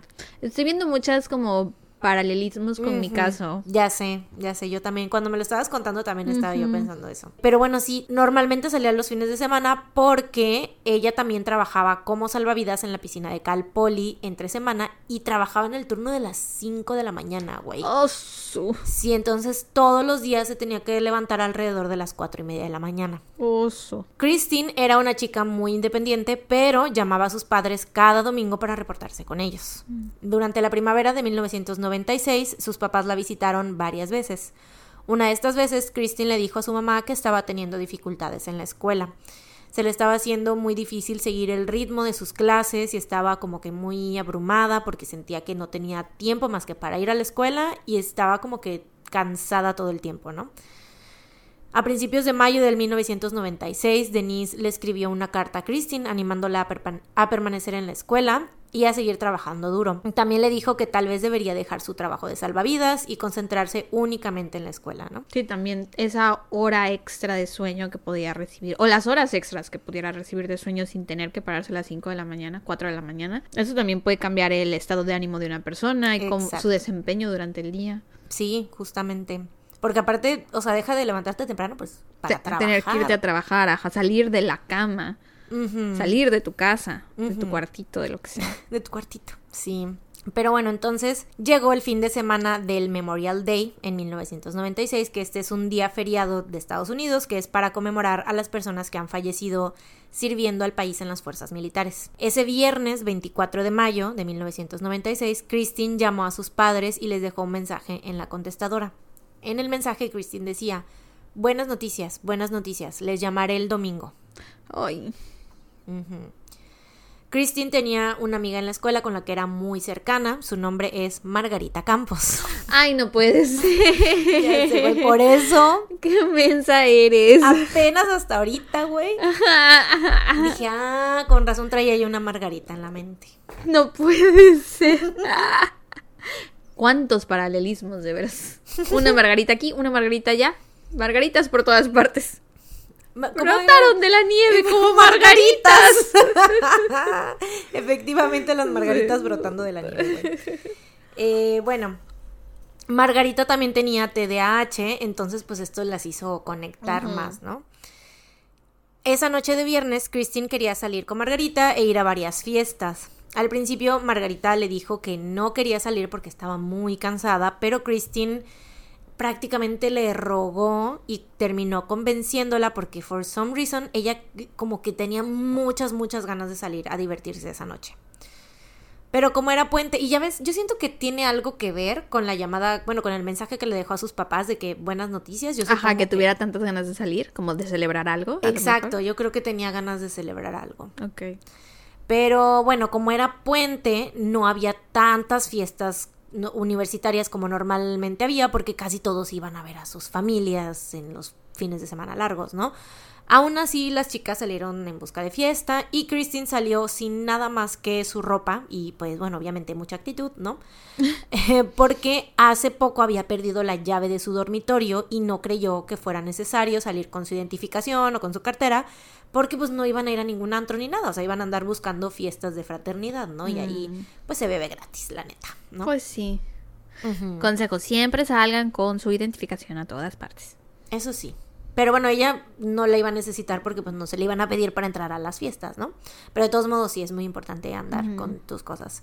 Bueno, al salir, Christine y Margarita se encontraron con otro grupo de chicas y se fueron juntas a buscar fiestas.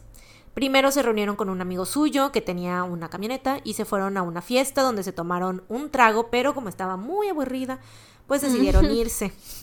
De que de plano no había estudiantes ya, güey. De que de plano todo el mundo se fue a ver a sus papás. Sí, güey, estaba muy, muy aburrida esa fiesta, entonces pues se fueron.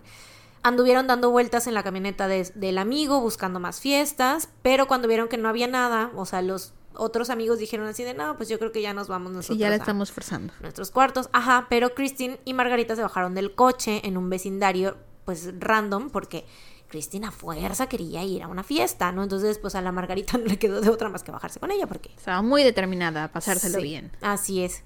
Pero después de caminar un poco, Margarita pues ya estaba bien cansada y era tarde y le dijo, o sea, y aparte ella no quería ir en primer lugar, ¿no? Entonces, pues le dijo a Christine que mejor se regresaran a sus dormitorios, ¿no? Pero, de nuevo, Christine, for some reason, tenía muchas, muchas ganas de, de salir, Ay, de enfiestarse. Entonces, como que tuvieron una pequeña discusión, no, no se pelearon, sino que fue más bien como de, Yo me quiero ir a la casa, estoy cansada. Y la otra queriendo fiesta, entonces pues era más como de que ya estaban harta la una de la otra, ¿no? Sí. Entonces, Porque aparte ya lo habían intentado. O sea, Margarita sí, Sí. salió, sí intentó que salieran de fiesta, pero las Sí. cosas no se dieron. exacto, entonces pues terminaron separándose. Chale. Y obviamente hasta el día de hoy es algo de lo que Margarita se siente terrible, que obviamente ya cómo iba a saber, ¿no? Sí, y no. es como una situación que cualquiera puede comprender, pero pues eso no quita que Margarita hasta la fecha sienta mucha culpa por eso, ¿no? Em, pero bueno, Margarita le dio a Christine la llave de su habitación para que pudiera entrar, porque ya ves que había perdido ella las llaves de la suya. Entonces Christine se metió la llave en el calcetín y siguió caminando buscando fiesta. Ah, qué incómodo. Meterte una llave en el calcetín. Pues no creo que sea tan incómodo. O sea, si la traes ahí en un lado, ya llega un momento yo creo que, ya no la sientes. Ah, eso no, yo sí la siento. ¿Te has metido una llave en No, el pero por ejemplo, los calcetines a veces siento las costuras Mm, y me ya. incomodan también.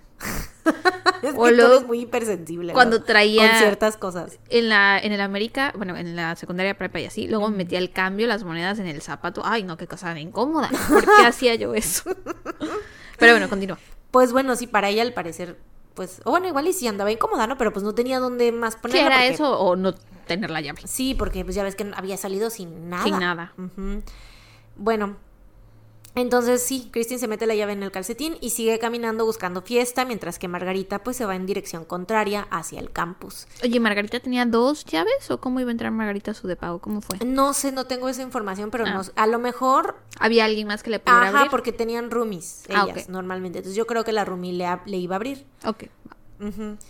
Eh, sí, y pues esta fue la última vez que Margarita vio a Christine. Qué Alrededor. ¿eh? Qué triste. Sí, y por eso te digo que pues obviamente ella sintió muchísima culpa de haberla dejado. Pues sí. Aunque, pues de nuevo, en ese momento ella no tenía ya ganas de estar de fiesta y Pues la sí, estaba quería seguir. cansada. Sí, entonces pues qué iba a Y hacer. también ha de sentir feo que esa interacción fue así. Sí, tensa, ¿no? claro, sus últimos momentos con ella, ¿no? Mm, Sí, Qué feo, qué feo. Pobre. Sí. Pero bueno, alrededor de las 10 pm, a unos cuantos metros de donde Christine se separó de Margarita, encontró una fiesta. Por Es- fin. Sí, esta era una fiesta de cumpleaños en la casa de una fraternidad que era para un tipo llamado Ryan Fell. Tampoco era una gran fiesta porque pues habían como unas 20 personas y la gente como que entraba y salía, pero pues sí había un poco más de ambiente que en la otra fiesta, ¿no? Así de, de culera estaba la primera fiesta, güey. Pero bueno, según las personas que estaban ahí, todos los chicos parecieron interesarse en Christine de inmediato. O sea, en cuanto llegó, todos fue como de que, ¿quién es esa chica? Y es que Christine, pues para empezar era muy guapa. Y era muy alta, medía como un 80 más o menos. Aso. Sí, sí, sí. Y era rubia, estaba bronceada porque es que le encantaba mucho. Bueno, ya era castaña. Bueno, castaña, pero ajá, me refiero a rubia de que. pues, Blanquita. ajá, blanquita, pero pues bronceada, como rubia bronceada. Em, ajá, y pues obviamente tenía muy buen cuerpo, ¿no? Ese día traía puestos unos shorts, un crop top y unos tenis puma color rojo. Durante la fiesta, Christine se acercó a un chico llamado Trevor Y le dijo que se llamaba Roxy. Ay. Sí, es que es- yo siento que te digo, esa, esa Algo noche tenía andaba- esa noche. Sí, andaba con mucha actitud así de que. ¿sabes? Eh, y él se emocionó porque, pues, de repente estaban así como que Porque una chica platicando. guapa le estaba hablando. Para empezar, que le había, este, pues, dado atención, ¿no? Ajá. Eh, pero sí se emocionó porque, pues, se besaron, Oh. ¿no? De repente, y pues pensó que a lo mejor, pues, iba a pasar algo con ella, ¿no? Pero, pues, de repente, la Christine le dice que ella realmente estaba interesada en otro chico que estaba ahí en la fiesta, que Mm. era un jugador de básquetbol.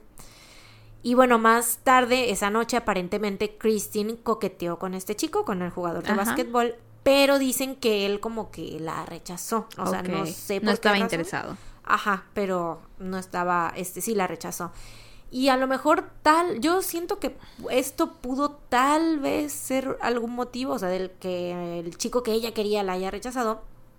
O bueno, no sé, a lo mejor porque simplemente era una chava de 19 años que tenía en ese entonces eh, buscando desestresarse, no sé cuál haya sido la razón, pero la cosa es que Cristina acabó bebiendo mucho esa noche. Bueno, y aparte si tenía ganas de irse. Bueno, pero dices que ella no Es bebía que ella no mucho, ¿no? Y bebía aún así normalmente. andaba Ajá. siempre en la fiesta. Era bebedora social, no se emborrachaba. Pero bueno, Ujú. es, esa noche en específico acabó bebiendo mucho más de lo habitual. Y que yo creo que en esta ocasión sí, o sea, yo creo que si no hubiera estado tan borracha, tal vez, pues obviamente Otra sí hubiera... historia sería. Ajá, sí, sí, sí, porque pues hubiese estado en sus sentidos para, no sé. Yo no creo sé, que sí, a lo mejor algo pasó esa noche. Puede ser eso que dices de que el chico que le gustaba la rechazara porque... No sé, pero claro, también era una chica de 19 años. Te iba a decir, no me parece algo muy lógico que de todas las noches en las que puedes emborracharte, elijas una noche en la que estás sola en una fiesta con gente que no conoces. Sí. Cuando no estás acostumbrada a emborracharte, tú dices, ay, bueno, siempre se empeda, ok. Pero esa noche que estás solita, que no está tu amiga ni tus amigos, eso se me hace muy raro. Sí, yo creo que, no sé, tal vez estaba como, porque hasta eso de que, que diera otro nombre que no era el de ella, Ajá. siento que tal vez estaba como despersonalizada, ¿sabes? O sea, como que quería Poseída. ser otra, quería ser otra persona por ese día, Sí. ¿no? Entonces, pues estaba haciendo cosas que normalmente no hacía. Sí, también sí. tal vez eso de besarse con el chavo así random que ni siquiera era el que le gustaba, Ya, puede ser. igual y también fue como de que, mm, como que andaba, Vivir la vida loca. sí, andaba viviendo su vida realmente. Siendo joven. Sí, sí, sí, sí. Let's go crazy, crazy, crazy till we see the sun. sí, así andaba. Verdaderamente sí. Pero bueno, según Trevor, que fue el chavo con el que se besó, cuando la vio más tarde esa noche ella estaba muy, muy borracha. La fiesta terminó alrededor de las 2 de la mañana y dos de las personas que estaban ahí esa noche, que se llamaban Tim Davis y Cheryl Anderson, iban caminando a su casa desde la fiesta cuando se encontraron a Christine tirada en el césped afuera de una casa. A la verga. Claramente estaba muy borracha. sí, a la bestia. Intentaron ayudarla a levantarse y apenas podía caminar. Por eso te digo que, pues sí, realmente creo que mm, tal vez no le hubiera pasado lo que le pasó si hubiera estado en sus cinco sentidos, porque tal vez pues hubiera ido normal caminando hacia su casa, ¿no? No Y sé. si alguien le puso algo en una bebida o algo así. También puede ser, o que haya mezclado a lo mejor bebidas que normalmente no Sí, bebía, o que que a lo haya mejor no era su intención, que no se estaba dando cuenta que estaba tomando tanto, a lo mejor. Sí, sí, ¿no? sí, o que estaba como, sí, igual y bebiendo cosas que no había tomado antes, o no sé, pero bueno. Em, pues sí, decidieron entonces estos dos chicos llevarla de regreso a su casa para asegurarse de que llegara bien. Mientras caminaban, otro estudiante llamado Paul Flores los alcanzó. Paul vivía en Santa Lucía Hall, que estaba más cerca de donde vivía Christine que donde vivían los otros dos chicos, entonces pues les dijo que podía acompañarlos. Entonces Tim, Cheryl, Paul y Christine se van caminando de regreso a los dormitorios. ¿Eran dos chicos y una chica? Dos chicos, una chica y, Y Christine. Christine. Sí, dos chicos y dos chicas, ¿no? Tim fue el primero en separarse del grupo, ya que su auto estaba estacionado por ahí cerca, que también, no sé, siento que obviamente ha de sentir culpa, tal vez él, porque pues teniendo él el coche también pudo haberla subido al coche y llevarla y Sí, dejarla en la puerta de su casa, sí. Pero bueno, también pues son chavos, ¿no? Es como de que mm, yo porque quiero a una borracha que no conozco, Sí. subiéndose a mi coche, ¿no? Güey, ¿no has visto el TikTok este que es una chica que está bien peda y son dos personas que la están cargando hacia adentro de su casa? Y se voltea y les dice, empieza a cantar, I think I like this little life. Ellos así de, what are you talking about? Y ella, this little life. y la meten a la casa y después sale otro amigo corriendo atrás así de, tengo su bolsa. Y se mete corriendo. No. Me gusta mucho ese TikTok. Se me hace muy tierno. Una interacción me muy linda. encanta, me encanta ese tren de ah, te encanta. Güey, me encanta. es buenísimo. ¿No has visto cómo espantan a los perritos, güey? Sí, pues me mandaste uno, creo. Ah, sí, creo que sí.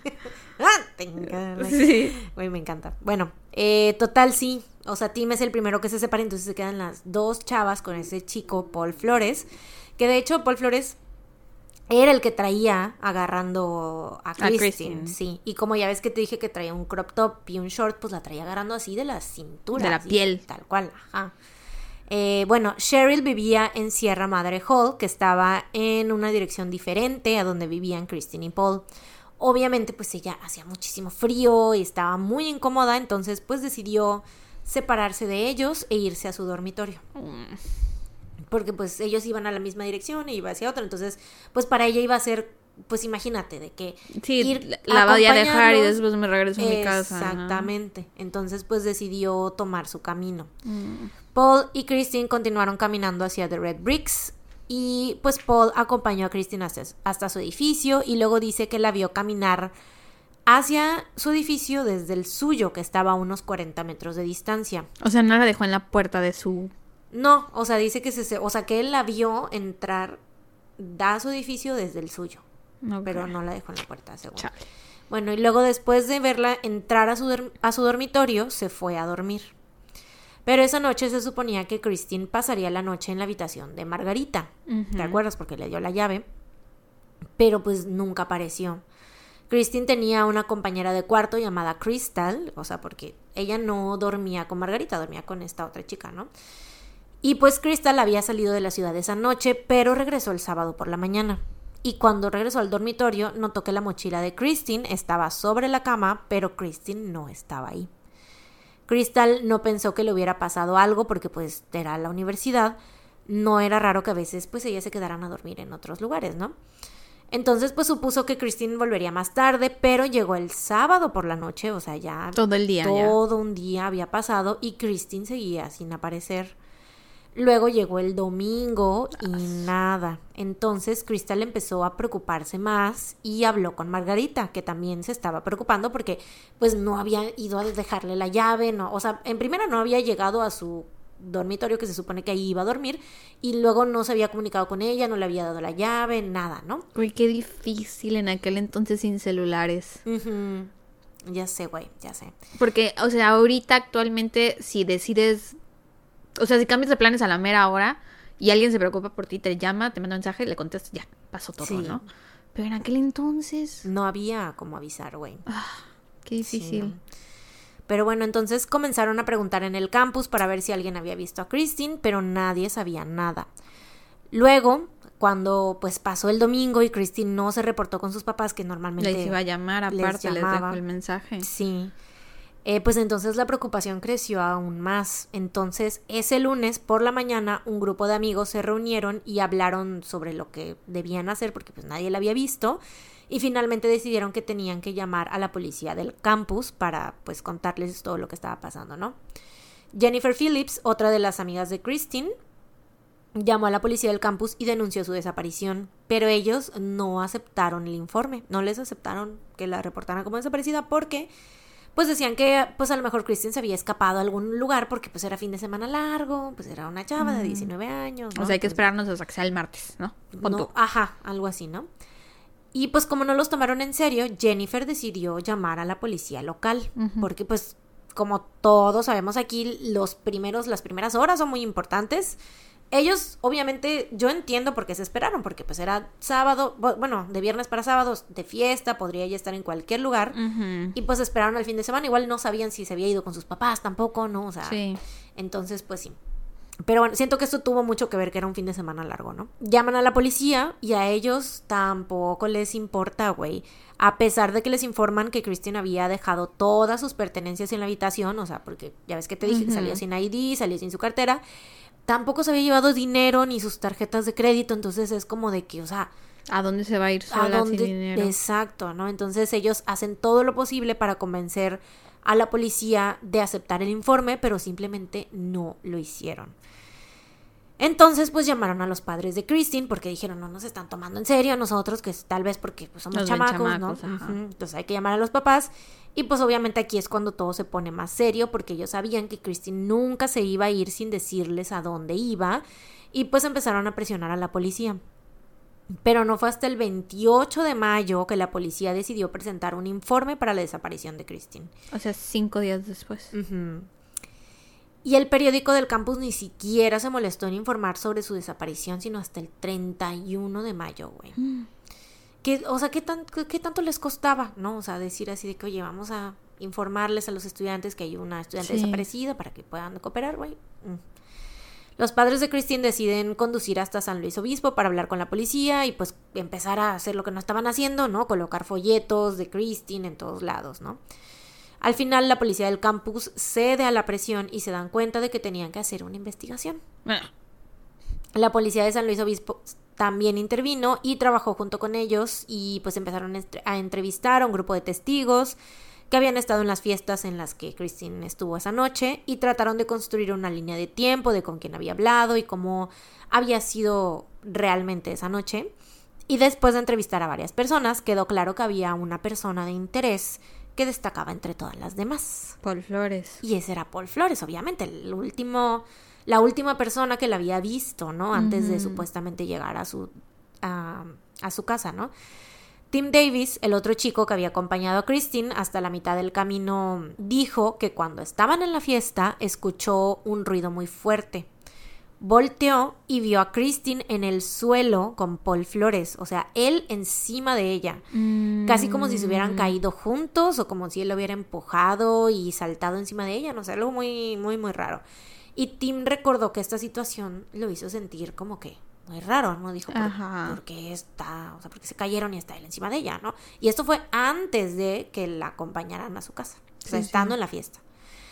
Y luego Trevor, el chico con el que Christine se había besado, también tuvo una interacción con Paul esa noche. Ellos habían estado encerrados, o sea, Christine y el chico con el que se besó habían estado encerrados en un baño platicando. Y en un momento Christine pues le había pedido que se fuera, que se saliera, porque ya ves que le dijo que estaba interesada en otro chico, ¿no? Y entonces cuando él sale, el Paul estaba parado afuera de la puerta del baño, güey. Y le empezó a preguntar que qué había pasado ahí adentro. Mm, Ujú. Stalker. Y tanto así, güey, o sea, no me imagino cómo habrá sido la actitud de Paul, que Trevor pensó Que era su Paul novio. era su novio, güey, sí. Entonces Trevor se quedó así de, no, no, no, no pasó nada, ¿no? Porque dijo, no me quiero pelear con este vato, ¿no? Entonces fue como de, no, no pasó nada. Y pues dice que en ese momento Paul como que cambió su comportamiento muy raro, se fue como de que se empezó a reír y le dijo, ah, bueno, no te preocupes. Y ya, ¿Qué pedo? sí, muy Pinche raro. vato. Ya me cae mal. Luego, otra estudiante, te va a caer peor. Otra estudiante que estuvo en la fiesta dijo que Paul había intentado besarla mientras estaban a solas. O sea, a ella, no a Christine. Pero que ella lo había empujado y había tratado como que de regresar a la fiesta con los demás. Pero el tipo la siguió y trató de besarla otra vez, güey. O sea, la chava obviamente otra vez lo empujó, le dijo como de, güey, no, no, no te quiero besar. Y fue y tuvo que buscar a una amiga, güey, para que la acompañara todo el tiempo. Así de que, güey, ayúdame, este vato está de... me ¿Acosador? quiere- sí, me está acosando, ¿no? Y bueno, varias estudiantes esa noche en la fiesta dijeron que Paul había intentado tocarlas o Ay, besarlas. qué pedo. Sí, güey. que estaba coqueteando con todas y negándose a aceptar un no por respuesta, incluso si le decían que tenía novio, güey. Pinche vato. Literalmente andaba buscando a ver quién se Sí. dejaba. Y bueno, aunque no se dejaran, andaba neta de acosador horrible, güey. Cheryl, la otra chica que acompañó a Christine, dice que Paul le decía, o sea, todo el tiempo que cuando iban caminando le decía que caminara por delante. Pero ella pues no quería porque no quería, o sea, como que le daba cosa dejar a Christine sola con él, ¿no? Y de hecho, en un momento, mientras iban caminando, dijo que Paul intentó besarla, güey, a ella, a Cheryl. A Cheryl. Sí, pero que ella le dijo que no. Ah, la verdad, qué horror. Nefasto, nefasto. Entonces, en ese momento, como el tipo le empezó a querer besar a ella, ella se puso muy incómoda. Entonces, lo único que quería era irse a su casa, ¿no? Sí, Entonces, claro. por eso fue que ya ves que te dije hace rato que como que se incomodó, pues fue por eso, güey, porque el tipo la andaba acosando.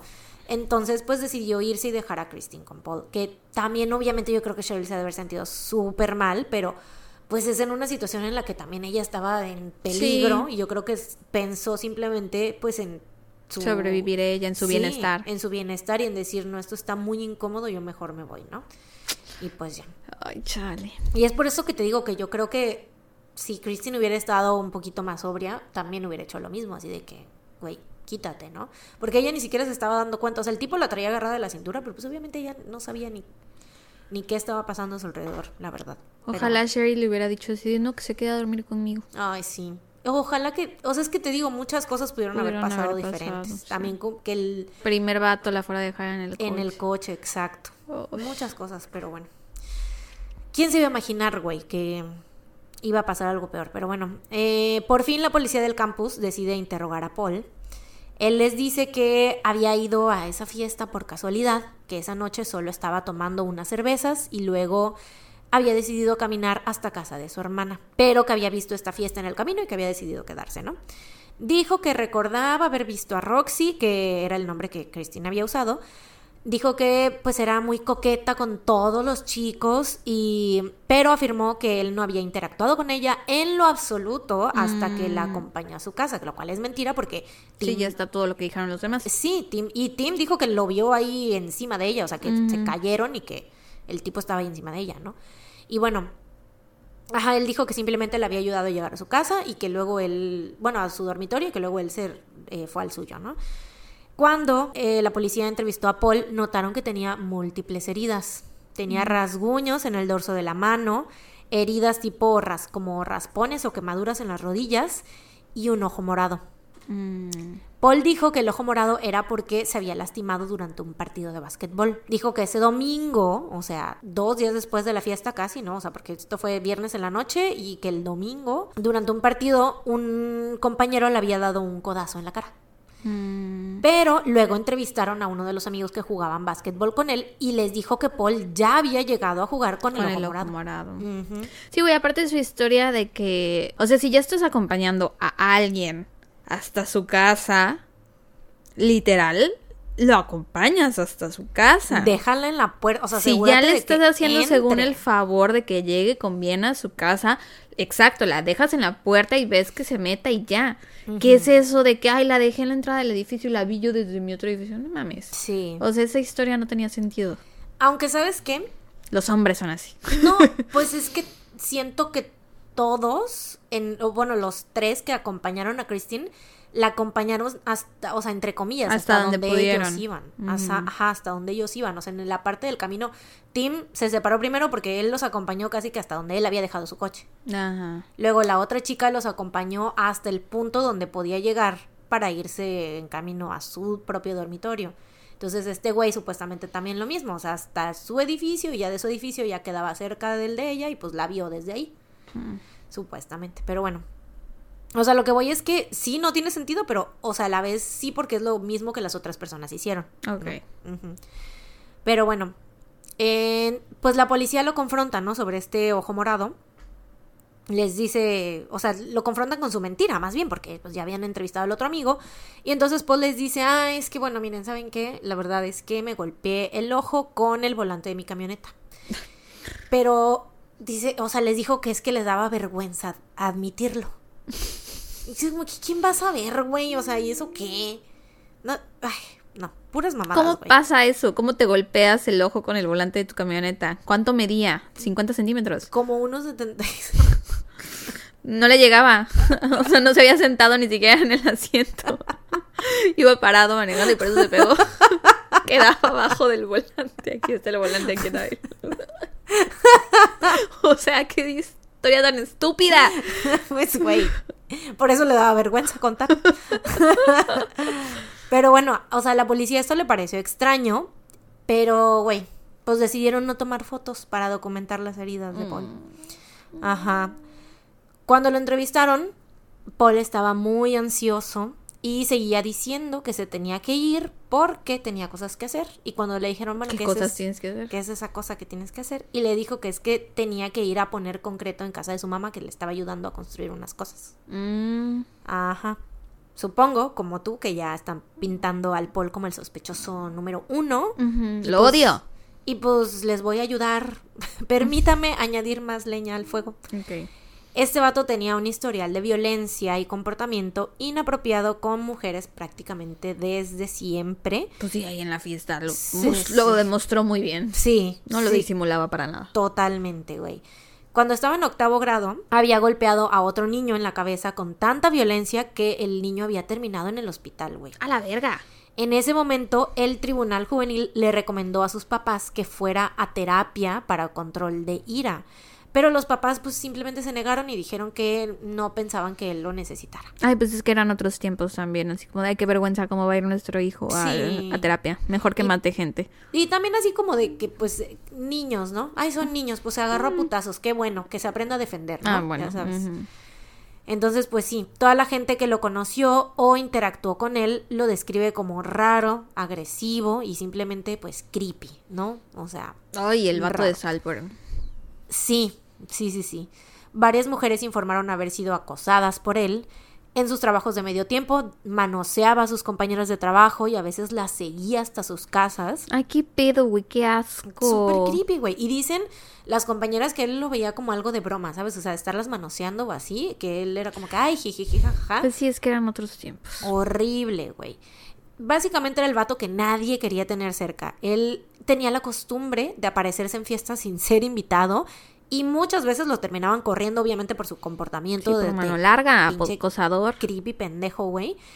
Eh, y una vez que ingresó a la universidad, pues las cosas empeoraron. En diciembre de 1995, o sea, unos meses antes de la desaparición de Christine, se trepó por el costado de un departamento para mirar dentro de una ventana en medio de la noche. Una mujer que vivía ahí lo vio y llamó a la policía. Pero cuando llegaron simplemente, lo único que hicieron fue decirle, oiga, bájese de ahí, váyase a su Mm, casa. Un piping tom. Y ya, ajá, sí, sí, sí. No se metió, no se metió, no se metió ningún problema por este incidente, o sea, no pagó las consecuencias. Eh, unos meses más tarde, tres mujeres diferentes que vivían en ese mismo edificio afirmaron que estaban siendo acosadas por él, ya que las llamaba por teléfono todo el tiempo y pues no las dejaba en paz, güey. Pero de nuevo la policía no hizo nada al respecto. Ugh. Durante la primera parte de la investigación, a los padres de Christine no se les dijo nada, o sea, ellos no tenían idea de lo que la policía estaba haciendo, no sabían si se estaba haciendo algo o no para encontrar a su hija. Eh, después de entrevistar a varias personas en la fiesta, el oficial encargado de la investigación escribió en su informe que Christine estaba muy borracha y que se le había pasado coqueteando con hombres en la fiesta. Sí, que fue su culpa. Y escribió, quote, ella vive a su manera sin ajustarse al comportamiento típico de un adolescente. Mm. Que yo digo que es todo lo contrario, güey. O sea, eso es comportamiento típico de adolescente 101. Sí, O sea, literalmente a los 19, 18 años, güey. Todo mundo anda en las fiestas, güey. O sea, eh, eh, de hecho es, es rara la persona que no va a las fiestas. Son la excepción. Sí, son las personas, o sea, que realmente es como de que que son vistas como las raras de la sociedad, ¿no? Así, Ajá. De que, ay, no manches, no va a fiestas en la universidad y así. ¿no? Ajá. Entonces, güey, es como de, ¿cómo chingados se atreven a estarla culpando básicamente, ¿no? Por lo que le pasó. Pero bueno, más tarde, el 20 de junio, un investigador habló con el periódico escolar y fue citado diciendo, no hay evidencia de actividad criminal. No parece que ella haya sido víctima de un delito, así que estamos llevando este caso como un adulto desaparecido en circunstancias inusuales. Qué mamada, güey. A pesar de que la última persona que la vio apareció con un pinche ojo morado, Y güey, y tiene antecedentes de violencia y de de acoso, güey. O, sea, es que aparte es lógico, güey, es lógico. Si una morra está pedísima y un... es su culpa todo lo que le pase. No, no, a lo que iba era este... Y un vato que se ofrece a acompañarla. Mm. Que es la la conoce. última persona que la ve y después de eso nadie sabe de ella. Creo que es bastante lógico que este vato algo le hizo. Pues o sí. sea, mínimo la violó.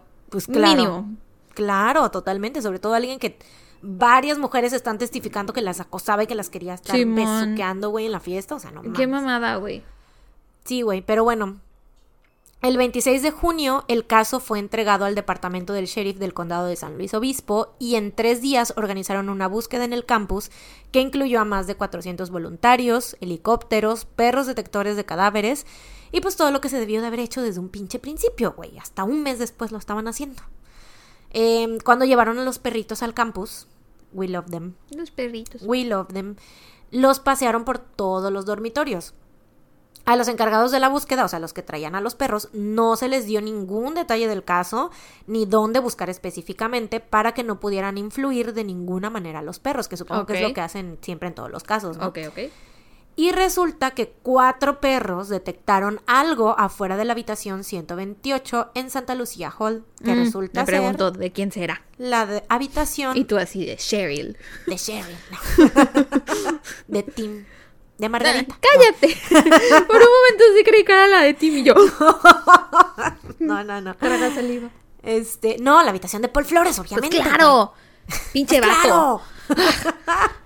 Pero bueno, registran su habitación y en ese momento Paul había salido de vacaciones y güey, él cuando los estudiantes salen de vacaciones, los conserjes limpian su cuarto. Y pues güey, ya el conserje había limpiado todo, hasta habían cambiado de sábanas y todo. Mm, Pero aún así los perros detectaron algo en su colchón y en la cabecera de su cama. Y no solo eso, también detectaron el mismo olor en un teléfono y en un cubo de basura de la habitación. ok. El compañero de cuarto de Paul, Derek, dijo que estuvo fuera de la ciudad durante el fin de semana que Christine desapareció. O sea que Él pudo hacer lo que quería en ese Paul cuarto. estaba solo en su cuarto.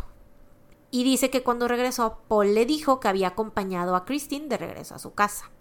A lo que Derek le dijo así como de broma, ¿no? Ah, sí, la acompañaste y ¿qué hiciste con ella? ¿No? Así como de que, ¿qué pasó por ahí, no? Y Paul le respondió, pues está en mi casa almorzando con mi mamá. ¿Qué pedo? Y no le comentó esto a la policía. ¿No? ¿Qué pedo? Si es que, el- o sea, Christine estaba en ese momento, en sábado, almorzando con su mamá. ¿Mm? Bueno, cuando Paul no estaba en la escuela, o sea, cuando no se quedaba a dormir ahí, normalmente se quedaba en casa de su padre, Ruben. Su mamá, Susan, no estaba viviendo en esa casa en ese momento porque había solicitado el divorcio en abril, pero a veces se quedaba en esa casa durante varios días. Esta señora, la Susan, tenía otra propiedad, otra casa, y ella, pues, cuando no estaba ahí con Ruben, se iba para otra esa otra casa. casa. Ajá. El 22 de julio de 1996, la policía presentó una orden de cateo para registrar la casa de Ruben. Pero de nuevo, la policía, Bing, la policía. En primera, se tardaron como una semana en entregar esta orden de cateo y pues valió para pura madre, güey, porque no registraron nada. O sea, fue más bien como una inspección visual de que, ay, a ver, Mm, no hay no, nada. no se ve nada no, sospechoso. pues fíjate que no veo a Christine. Mm, mm, no. No está por aquí, no la veo. Christine, Christine. Sí, No güey, básicamente. Nadie. Sí, güey, solo, o sea, hicieron como la niña esa del meme de y cheque mi casa, y cheque ¿Me mi cuarto"? Y nada. Mm. Así, güey. No llevaron ningún equipo forense, no registraron ningún vehículo, no llevaron a los perritos detectives, nada. ¿Para qué fueron, güey? Lo único que salió de esto fue que encontraron recortes de periódico sobre la desaparición de Christine por todos lados en la casa, güey. Uno estaba en la cocina, uno en la habitación de Ruben, del papá, y otro debajo del colchón de Paul. ¿Qué pedo? ¿Cómo pa' qué? Como para qué tendrían tanto, o sea, ¿por qué están tan in- interesados en ¿Qué eso, no? pedo? Ya sé. También registraron, entre comillas, la casa de Susan varias veces. Que te digo, ella vivía en una propiedad que tenía en renta en East Branch Street. Pero durante la primera búsqueda, esta que te digo que hicieron, la policía no sabía que ella vivía ahí. Entonces, cuando Paul, ya ves que te dije que les dijo que tenía que ir a trabajar con concreto a casa de su mamá, Ajá. pues ellos pensaron que se referían a la casa de Rubén, o sea, no sabían que estaba esa otra casa. Ese agosto Susan pone en renta su casa y una familia se muda allí. La familia era Mary y Joe Lassiter y su hijo de 6 años. Un día, Mary estaba fuera limpiando su auto cuando notó un objeto brillante cerca de una de las llantas. Era un arete. Mary lo describe como un arete de plata con una piedra de color turquesa enfrente que tenía una mancha de huellas dactilares en la parte de atrás. ¡Hala! Muy inteligentemente, Mary lo guardó y cuando los investigadores fueron a hablar con ellos en octubre, porque pues ya fue cuando por fin se dieron cuenta de que esa era la casa de la mamá de este vato, güey. eh, en ese momento no estaba Mary en la casa, pero estaba Joe y Joe les dice, oigan, ¿saben qué? Pues mi esposa guardó este arete. ¿Lo quieren? Y pues los policías le dicen, No, ah, gracias. los policías no, gracias. No andamos buscando un arete, señor. Estamos buscando una muchacha. Arete de mujer, no. No, No, no, no, buscamos no a la mujer, no al arete. No estamos buscando un arete. Esto no es un caso de arete desaparecido. este, sí, les dice Joe así de que lo quieren y la policía les dice sí. Y pues Joe se los da para que lo guarden como evidencia. En cuanto al departamento de policía local se hizo cargo del caso, Paul Flores dejó de cooperar por completo.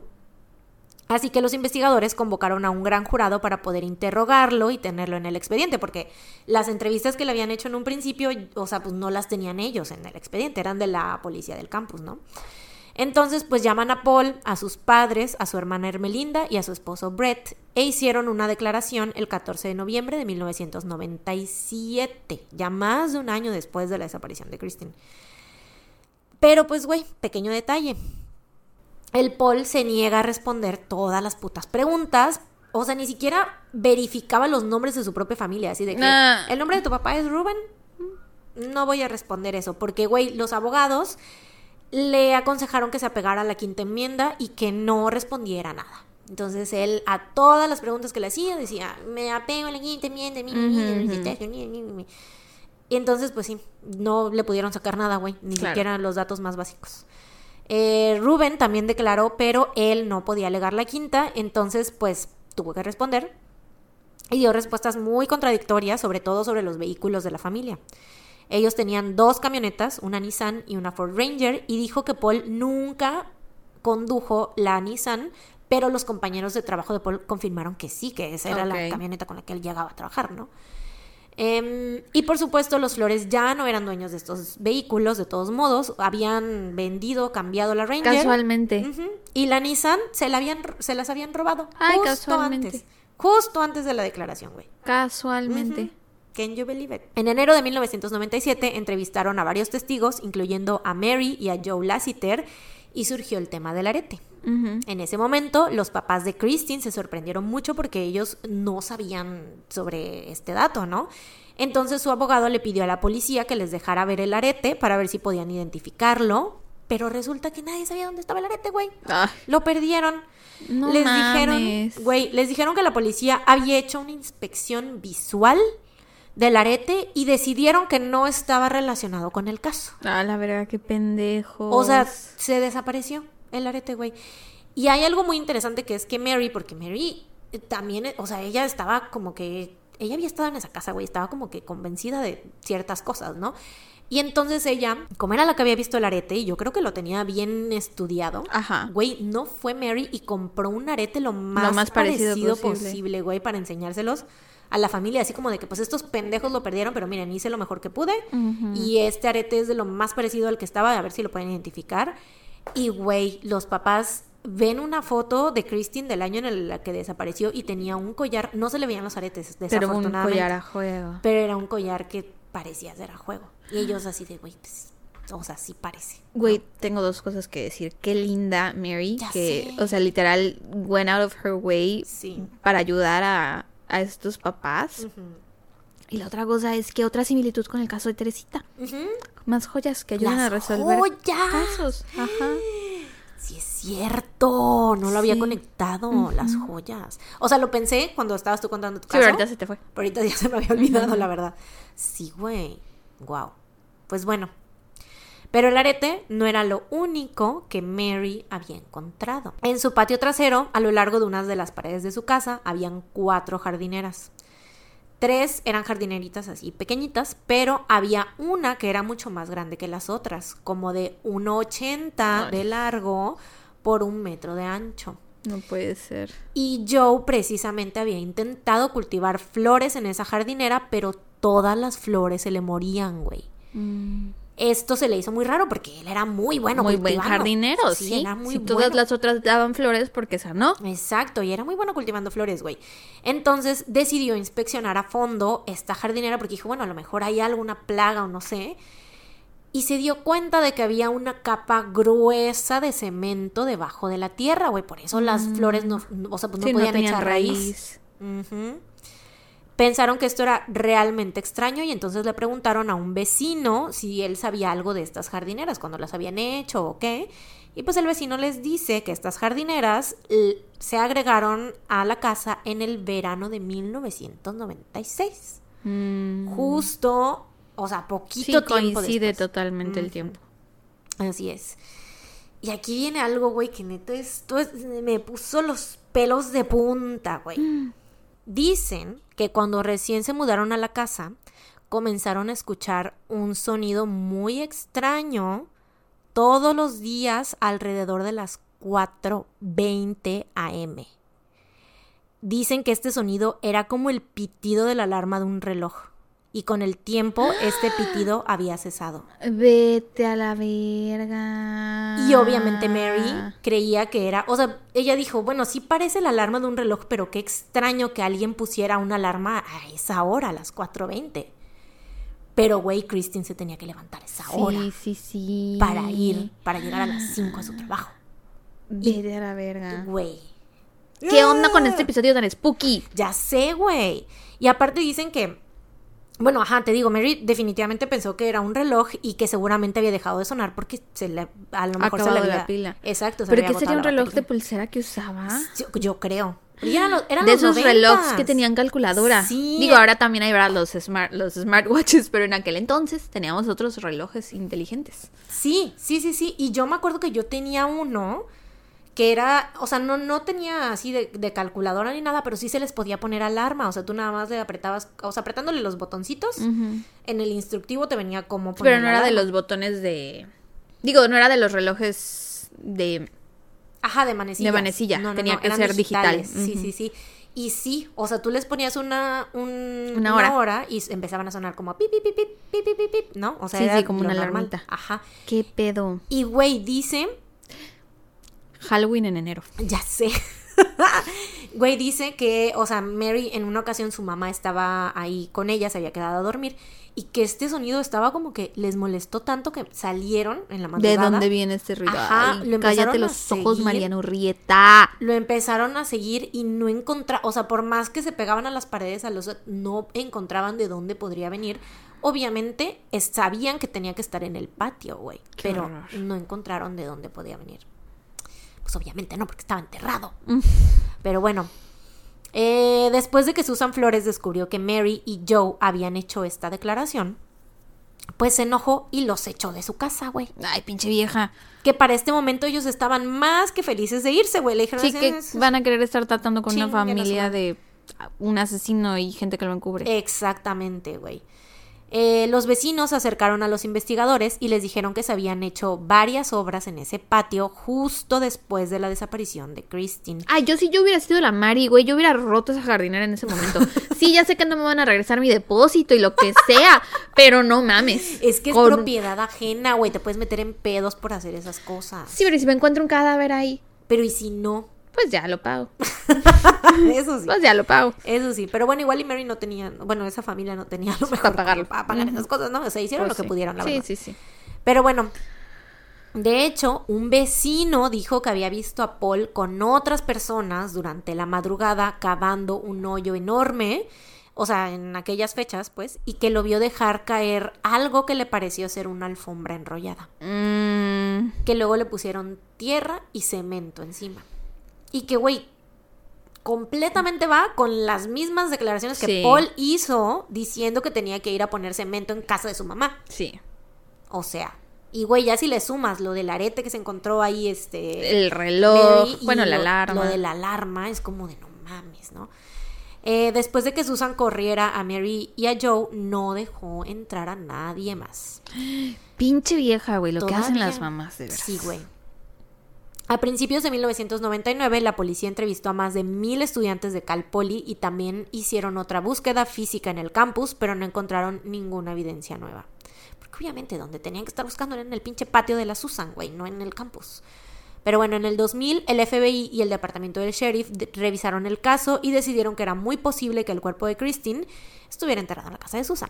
Ah, wow. Entonces, el Solo les 19 tomó como tres años llegar a esa conclusión. Cuatro. Eh, entonces, el 19 de junio, le entregaron una orden de allanamiento en su casa.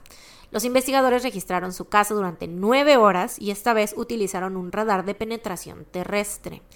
Y pues como tenían esta tecnología avanzada, aparentemente no necesitaban desenterrar Romper el nada. concreto, ajá. Y pues esperaba que saliera algo de esto, pero los resultados fueron inconclusos, tristemente, porque yo creo que pues también ya había pasado un año.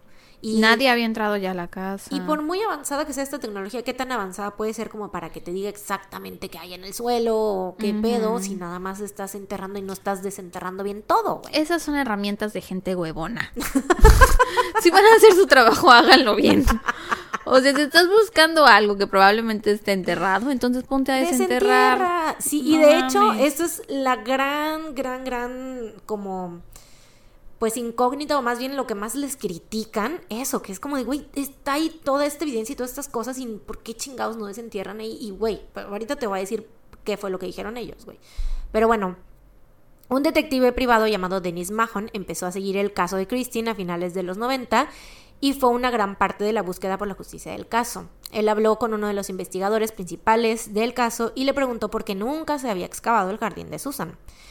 Y supuestamente este investigador le dijo que fue porque el grupo de investigadores hizo una votación y todos decidieron que no valía la pena porque si no encontraban nada y dañaban el concreto, pues iba a ser muy costoso repararlo. Ah, la verdad, qué pendejo. Justo lo que acabo de decir, güey, de que... Y tú dices, bueno, entiendo por qué Mary no lo hizo, pero la pinche policía, güey... Sí, güey, que usen los impuestos de la gente para eso. Güey, aparte, déjate, los, eh, la familia de Christine estaba haciendo, este, todo el tiempo, ¿cómo se llama? Recibiendo donaciones de la gente, o sea, Ajá. sí había manera de... De cubrir esos de cubrir gastos. esos gastos y la policía no quería hacerse cargo de esos gastos, güey, o sea, Ah, nada más con que les dijeran, oigan, bueno, pero si no sale nada van a tener que pagar tanto, obviamente los papás de Sí, Christine hubieran obvio. estado dispuestos a pagarlo, Venden güey. su casa con tal de Claro. pagar algo para encontrar a su hija. Y yo creo que no hubieran tenido que hacerlo porque, tío, la gente pues sí les estaba ayudando y les estaba donando y así, entonces es Ay, como no hubieran güey, tenido que hacerlo porque ahí estaba el cuerpo. claro. O sea, sí iban a Claro. encontrar cosas. Sí, güey. Esa gente se iba a ir toda a la cárcel, nadie se iba a quejar de la destrucción de la propiedad. Sí, güey. Pero bueno, em, la familia de Christine obviamente se molestó muchísimo al escuchar esto y cuando Dennis hizo pública esta información, la policía pues simplemente dijeron, no, no es cierto, nosotros no dijimos eso. Y dijeron que era simplemente porque no se podía autorizar la excavación, que lo único que se había podido autorizar era lo de la máquina esa, que no se podía autorizar. No sé, pues te digo, supongo que chingaderas de propiedad privada, pero pues dudoso, dudoso todo eso. Entonces, pues Dennis, este investigador privadillo, sintió que la única manera de lograr avances era que él mismo tratara de hablar con la familia Flores, güey. Entonces los empezó a acosar todos los días, güey. Y pues esto obviamente no les gustó a los Flores. Primero pues le empezaban a gritonear y luego empezaron a hacer lo mismo que él, porque él iba a su casa y les estaba como preguntando cosas así de que ¿dónde está Christine? Y hablen, no sé, no sé qué. Y les tomaba fotos, güey. Entonces los Flores primero le empezaban a gritonear, ¿no? Y dicen, Dennis dijo que en un momento Susan admitió, o sea, dijo así de que, bueno, sí, sí la mató y qué, que no sé qué, o sea, pero enojada, ¿no? Y así. Y que luego empezaron a hacer lo mismo que el güey, le empezaron a tomar fotos. O sea, era como que guerra de fotos así Sí, entre sí, ellos, sí, ¿no? sí. Eh, y bueno, pues terminaron consiguiendo una orden de restricción. Pero al Denis pues le valió madre, güey. Seguía el vato ahí, violó la orden de restricción. Y pues lo malo es que gracias a esta orden los Flores pudieron tomar acciones legales. Y pues el Denis terminó yendo a prisión por un tiempo. Ay, pobre Denis. Sí, güey. Y luego, pero mira, o sea, de todo esto viene algo bueno, porque en agosto del 2005 los Flores entonces demandan a la familia de Christine, güey. Porque dicen A la que verga, el sé, nervio, el nervio. eso es no tener un Hijos de la gramo, chingada. un gramo de fucking mother, güey. Neta, eh, neta. Pero bueno, los demandan porque les dicen que Dennis estaba trabajando para ellos. Y entonces dicen que los, la familia de Christine era legal y financieramente responsables de la angustia que ellos habían tenido que pasar Ah. al ser acosados por Dennis. A la onda. Hazme el chingado favor. Ya quiero que los atrapen. Lo ya bueno es llega el que- final. ya casi, ahí vamos. ya tú desesperada. Lo bueno es que gracias a esta demanda, o sea, gracias a que ellos los demandaron, güey. Es como cuando estás viendo una serie y ya el espectador sabe quién es el culpable, pero la gente que está en la serie no sabe y no lo agarran y sigue haciendo cosas y ya dicen ya. Sí, es súper frustrante. Porque aparte, o sea, imagínate tú que estás así en este momento, en esta hora que te he contado las cosas, la familia de Christine, güey, Sí. años, años sabiendo quién era el culpable y todo y cómo tenían, pues, o sea, básicamente cómo había hecho las cosas este güey y que siguiera sin resolverse el puto caso, Y que aparte todavía los demanden. Sí, O sea, pero te digo, o sea, la neta se les fue el tiro por la culata porque gracias a esta demanda llegó una nueva oportunidad de obtener más información sobre el caso.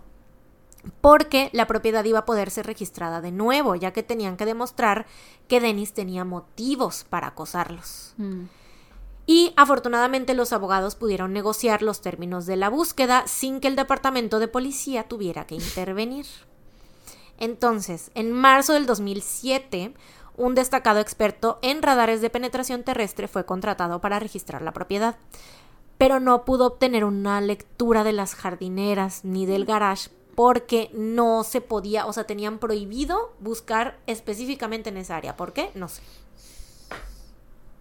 Ujú.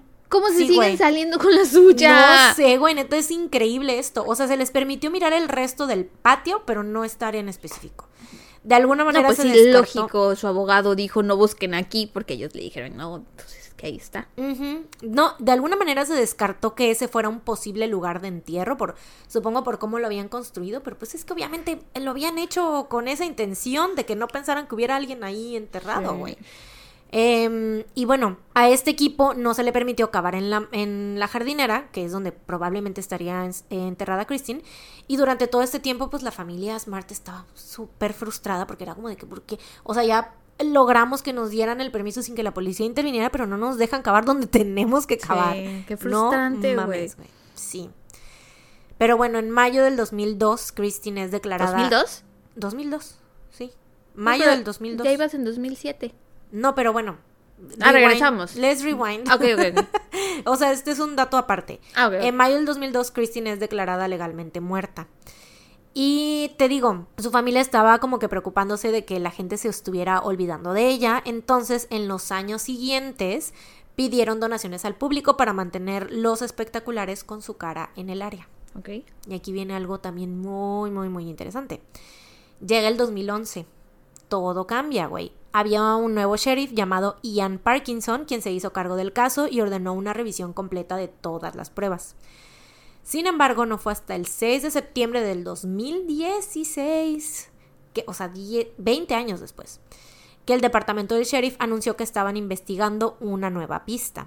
Esta vez habían iniciado otra búsqueda en el campus con perros detectores de cadáveres y excavadoras. Pasaron cuatro días excavando estas áreas alrededor del campus y el caso finalmente comenzaba a avanzar por primera vez en 20 años. Y pues todo apuntaba a que sí estaban encontrando más evidencia en contra de Paul. Luego, en el 2019, hubo un parteaguas en el caso y vino de alguien que nadie veía venir. Chris Lambert, un músico de entonces 30 años, veía el espectacular de Christine todos los días mientras iba manejando. O sea, esto como que él empezó a cuestionarse qué le había pasado a Christine. O sea, el, ver esa De imagen tanto en- ver la foto Sí. de ella, ¿no? Sí, sí, sí. Y entonces dijo, ¿sabes qué? Voy a hacer un podcast. Y lanzó el podcast In Your Own Backyard, que incluía información nueva sobre el caso y entrevistas con gente involucrada. Este podcast les dio al caso un nuevo foco de atención y la policía empezó a entrevistar a personas que habían salido en el podcast y eran gente a las que ellos nunca se les había ocurrido entrevistar, güey. ¿Qué? Ay, ¿cómo pueden ser tan incompetentes? Ajá, así es, güey. Podcasteros haciendo un mejor trabajo que las autoridades, claro que sí, amamos. Una de estas personas que nunca habían entrevistado fue un estudiante de intercambio australiano llamado Neil Van Est. Él dijo que la noche que Christine desapareció estaba regresando de la biblioteca en su bicicleta alrededor de las 2 a.m. cuando vio a un hombre y a una mujer peleando dentro del Sierra Madre Hall, que era el dormitorio de Cheryl. Parecía que la mujer estaba intentando escapar y describió a este hombre como de estatura promedio, unos eh, alrededor de 1,75 y a la mujer unos centímetros más alta, como de 1,80. Ujú. Y esto coincidía totalmente con las estaturas de Paul y Christine. En Estoy muy intrigada porque, porque estaban en el edificio de Cheryl. no sé la verdad. Ok. O sea, estaban en el lobby. Él dice que estaban en el lobby, que podía ver con este que estaba prendida la luz y que pues los pudo ver desde ahí. Pero bueno, en enero del 2020, la policía anunció que habían recuperado las dos camionetas de la familia Flores. Y luego, en febrero, ejecutaron cuatro órdenes de registro en los estados de California y Washington en las casas de Paul, Ruben, Susan y su hermana Hermelinda. Y no se sabe exactamente qué se encontró, pero dijeron que encontraron elementos de interés. Luego, ese abril, nuevas pruebas llevaron a una segunda orden de arresto de la casa de Paul en San Pedro, California. Los investigadores dijeron que estaban buscando pruebas específicas y durante esta búsqueda terminaron presentando como evidencia un montón de dispositivos electrónicos, incluidos teléfonos celulares y otros dispositivos, algunos de ellos con décadas de antigüedad, o sea, de aquel entonces. Luego, en marzo del 2021, ya estamos llegando a la actualidad, si te das cuenta, güey, o sea, neta, después de cuántos años, casi 30. Ajá, en mayo del 2021 se emitió una orden de registro para la casa de Rubén y los investigadores utilizaron perros detectores de cadáveres y un radar de penetración terrestre para registrar toda la propiedad. También se llevaron como prueba uno de sus coches y hasta el momento pues no se ha hecho pública mucha información, especialmente sobre lo que han encontrado, pero finalmente obtuvieron lo suficiente como para realizar un arresto. Ok. El 13 de abril del 2021, la policía arrestó a Paul Flores, de 44 años entonces, Hijo de la chingada. y a su padre, Rubén Flores, de 80. Paul fue acusado de asesinato en primer grado y finalmente quedó detenido sin derecho a fianza. Los investigadores han dicho que creen que Paul mató a Christine después de algún tipo de intento de agresión sexual o violación, por su historial, obviamente, y creen que Rubén le ayudó a esconder su cuerpo. Dijeron que basándose en evidencia biológica, creen que el cuerpo de Christine en realidad estuvo primero en casa de Rubén y después fue trasladado a otro lugar, obviamente, A la casa de la. Susan. Y piensan que si sus restos estaban ahí, tal vez fueron trasladados recientemente. O sea, que igual y que si buscaban ahí en casa de Susan, a lo mejor ya no iban a estar. Sí, pues ya así. ha pasado tanto tiempo Sí. y tantas es. veces que han intentado buscar ahí, pues sí, yo también los movería del lugar. Exacto. Pero bueno, el estatuto de limitaciones por agresión sexual ya ex- expiró, pero el asesinato cometido durante una violación o en el intento de violación es un delito de primer grado y pues muy grave, obviamente, ¿no? Por lo tanto, en este caso no aplica este estatuto de limitaciones. Rubén fue acusado de complicidad y quedó en libertad bajo fianza. Y pues lo chido es que, güey, cuando el sheriff anuncia este arresto, le dieron el crédito a Chris Lambert por su podcast, güey. Le dijeron, sí, dijeron, su- seguramente muchos de ustedes conocen este caso gracias a este podcast. Y sí queremos agradecerle porque gracias a este, pues nos dio nuevas fuentes de información y bla, bla, bla, bla, bla. Sí, wow. estuvo muy chido eso, la verdad. Güey, que de cierta forma poético porque lo que hizo este chico Chris es trabajo de periodismo. Y eso era lo que ella quería hacer, quería ser 100%, periodista. Sí, es cierto. Es verdad, toda la razón, ¿eh? Sí. True. Pero bueno, también dijeron que creen que Paul ha cometido varias agresiones a lo largo de los años. Fue acusado de otras tres agresiones que se cometieron, que se remontan a enero del 2007. Entonces, pues muy probablemente Christine no fue su última víctima, aunque no hubiera sido de asesinato, pero pues por lo menos de agresión sexual. El 19 de abril, Paul y Ruben se declararon inocentes. Después de que se realizaron los arrestos, la familia Smart, Smart, Smart, la familia Smart presentó una demanda en contra de Rubén Flores por causar intencionalmente angustia emocional durante los últimos 25 años y pues obviamente ellos sí con toda la razón. Esto al ocultar el cuerpo de Christine, lo que les impidió darle un entierro adecuado durante todo este tiempo. A sus 46 años, Paul fue sentenciado a un mínimo de 25 años y un máximo de cadena perpetua, sin posibilidad de libertad condicional, a pesar de que los fiscales argumentaron que su padre ayudó a esconder el cuerpo de Christine en su propiedad en Arroyo Grande antes de trasladarlo de nuevo en 2020, fue declarado inocente de cómplice de asesinato. Claramente hay más evidencia de que Christine fue enterrada en la propiedad de los Flores, de la que se conoce, pero se sabe que eh, un testigo, que según la policía es creíble, que yo creo que ha de haber sido el vecino este que te comenté hace rato, El chismosillo de hace rato. Sí, dijo pues haberlos visto mover el cuerpo, también se presentaron 37 piezas de evidencia que estuvieron ahí desde los primeros días, pero que ahora pues ya pueden ser probadas con tecnología moderna de ADN. Sin embargo, información más detallada al respecto se mantiene oculta al público en este momento, por eso es que yo, o sea, pues obviamente no les puedo decir más porque no hay más, o sea, es como que ya todo lo que les dije de lo que se cree que, se, que Christine fue enterrada en la casa de Susan, pues es lo que, lo que hay, ¿no? Eh, ¿Qué dije? ¿Qué dijo? Dijo, habló mucho, pero no dijo nada. Lo que dije, lo que dije es lo que hay. Básicamente. Sí, eso. porque seguramente, o sea, aunque ahorita el papá haya sido declarado no culpable, este, seguramente más adelante yo creo que van a presentar cargos contra Susan y contra el papá, contra Ajá. Susan y Rubén los dos. Así es. y por eso no pueden dar ahorita la información de qué otra cosa encontraron, porque tienen que construir su caso contra ellos. Porque esas Sí. dos personas fueron cómplices Sí. en, en encubrimiento, o sea, lo estuvieron protegiendo. Sí, yo creo que también es por eso, porque si no, pues ya, oh, pues claro que ya habrían los restos, güey. ¿Dónde están los restos de Kristen? Porque es, es la fecha que no, pues no se han encontrado sus restos, ¿no? Pero bueno, lo último que se sabe es que en julio del año pasado, 2023, apenas, tres científicos revelaron que habían encontrado pruebas contundentes de un posible evento de descomposición de restos humanos enterrados en el patio de Susan Flores. Mm, Así que yo creo que ya estamos muy cerca de saber, o sea, de, de que ya se encuentren por fin los restos y de decir si estaban ahí enterrados, ¿no?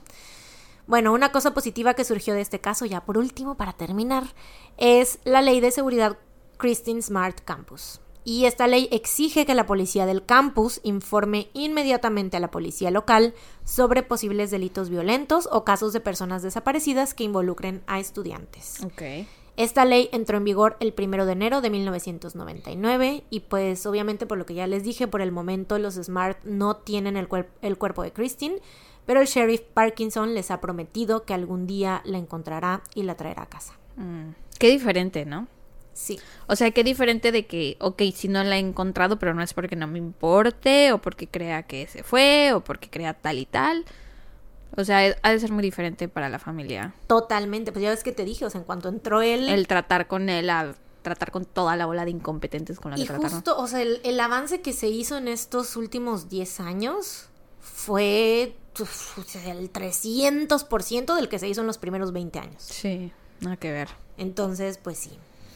Muy Tengo bien una por duda. este sheriff. ¿Te encontraste este caso en tu video este de... ¿Ves que la, otra- la otra vez dijiste que viste un video de no sé cuántos casos que cambiaron las leyes o algo así? ¿Ahí lo viste? Ah, pero mira qué curioso, que Ajá. también es un caso que cambió leyes. Cambió leyes, sí, sí, sí. Podría aparecer en un video así. Igual y tal vez sí esté en, ese, en esa compilación, la verdad no sé. No recuerdo, pero este caso lo vi en el canal de Kendall Ray, que ahí van mis fuentes. Ah, ok, Es una de mis fuentes. Eh, otra de mis fuentes fue el artículo, porque el, el video de Kendall Ray en 2021. Entonces yo dije, no, o sea, tiene que haber más, Más updates. updates. Entonces, mis otras fuentes fueron el artículo Paul Flores sentenced to 25 years to life for murder of Christian Smart por Meredith Deliso para ABC News. Y el artículo Paul Flores was found guilty of murdering Christian Smart a year ago. What's happened since? por Chloe Jones para el periódico The Tribune. Porque este, o sea, sí, la, en el canal, digo, en el video de Kendall Ray no dice ni siquiera cuántos años fue sentenciado, porque justo en ese momento era que lo habían arrestado, lo acababan de arrestar. Entonces, pues, y justo ella cubrió ese caso antes de, o sea, antes de que pasara todo Sí, esto fue un update, ¿no? Ajá, fue un update. Creo que ella lo cubrió, no sé si en el... Ah, pues cuando salió el podcast del chico, ella lo cubrió. Porque fue como de, wow, o sea, este caso que está teniendo este nuevo foco por el podcast hecho por Chris Lambert, que aparte, o sea, sí, hizo un trabajo periodístico increíble. Sí, sí, sí. Qué poético. Sí. Muy interesante, ¿eh? Muy interesante. No sabía nada de esto. No, no tenía idea, pero está muy interesante el caso. Muy frustrante. Sí. Muy, muy, muy frustrante, pero qué bueno. O sea, que por fin están viendo justicia. La Sí. familia de Christine. Sí, sí, sí. Sobre todo eso que era un culpable tan evidente. Obvio, Tan tan, obvio. obvio. Todo. Él y sus papás, güey. Porque hace rato hice un comentario de que las cosas que hacen las mamás por los hijos, Sí. pero al mismo tiempo no sé cómo como mamá no sientes compasión por la otra mamá que está buscando el cuerpo de su hija. O sea, sí, a tu hijo a lo mejor lo van a meter a prisión, pero va a estar vivo. O sea, y vas a saber dónde está y lo vas a poder visitar. Esta señora no tiene ya a su hija. Pues Qué feo. Pues es que yo creo que también él era así porque lo... Por cómo lo crearon, permitían. pues sí. Sí. O sea, ellos, los papás lo vieron como era y obviamente, si era ese vato creep que nadie quería tener alrededor, obviamente los papás sabían, güey. O sea, ¿tú crees que no en algún momento les llegó... Pobre de la hermana. O sea, porque varias veces mencionaste a la hermana, pero... Sí, de que tuvieron que registrar su casa también. que sepamos no hizo nada, entonces No. pobrecilla. Sí, güey. Ella vivía aparte en su Pobrecilla. casa con su esposo, güey.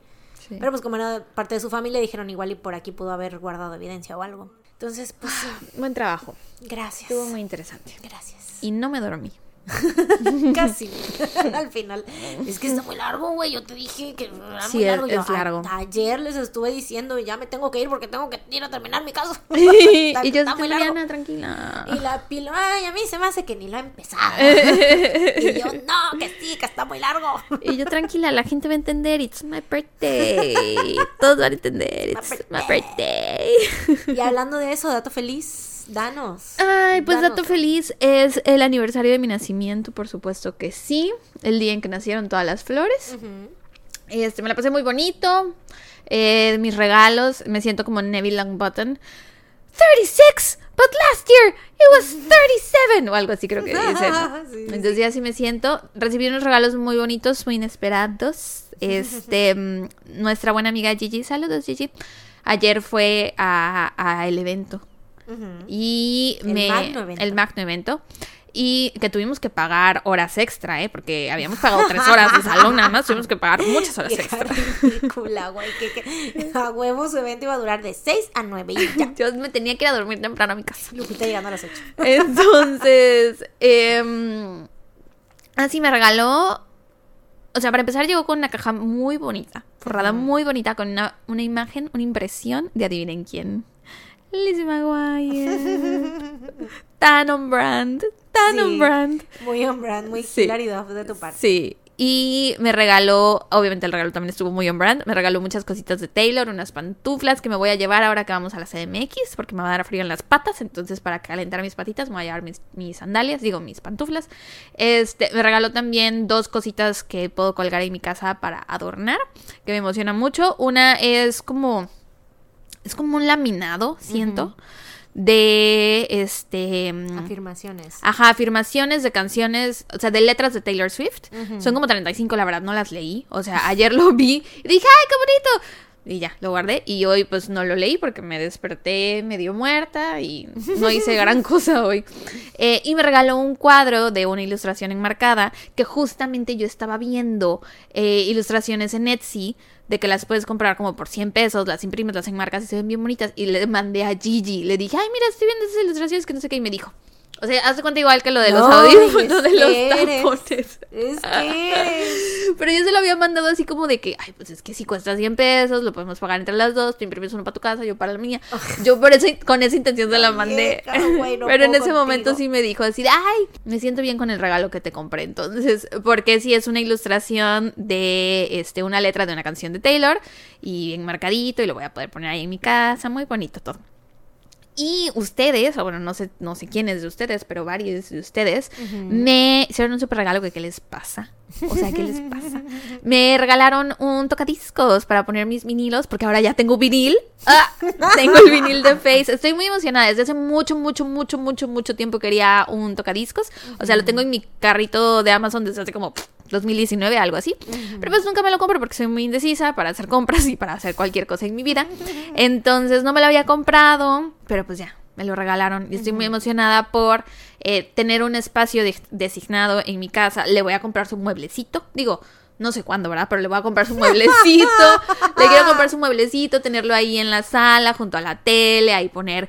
O sea, porque ya, ya tengo que comprar vinilos, ¿no? O sea, Claro. Ni modo que nada más suene Face todo el día en mi casa. O sí. O sí. Este, entonces sí quiero tener su espacio designado y decorarlo. Y siento que se va a ver muy bonito. Ya luego cuando lo haga les compartiré la foto o, o lo grabo para algún blog o algo así. Pero muchas gracias, de verdad, valen mil. Ya cuando vean el blog de, de mi cumpleaños slash las stories verán mi reacción. Que no sé si es la reacción que esperaban. No sé si hoy reaccioné a los regalos como la gente reacciona a los regalos. Pero es que, ¿qué, les pasa?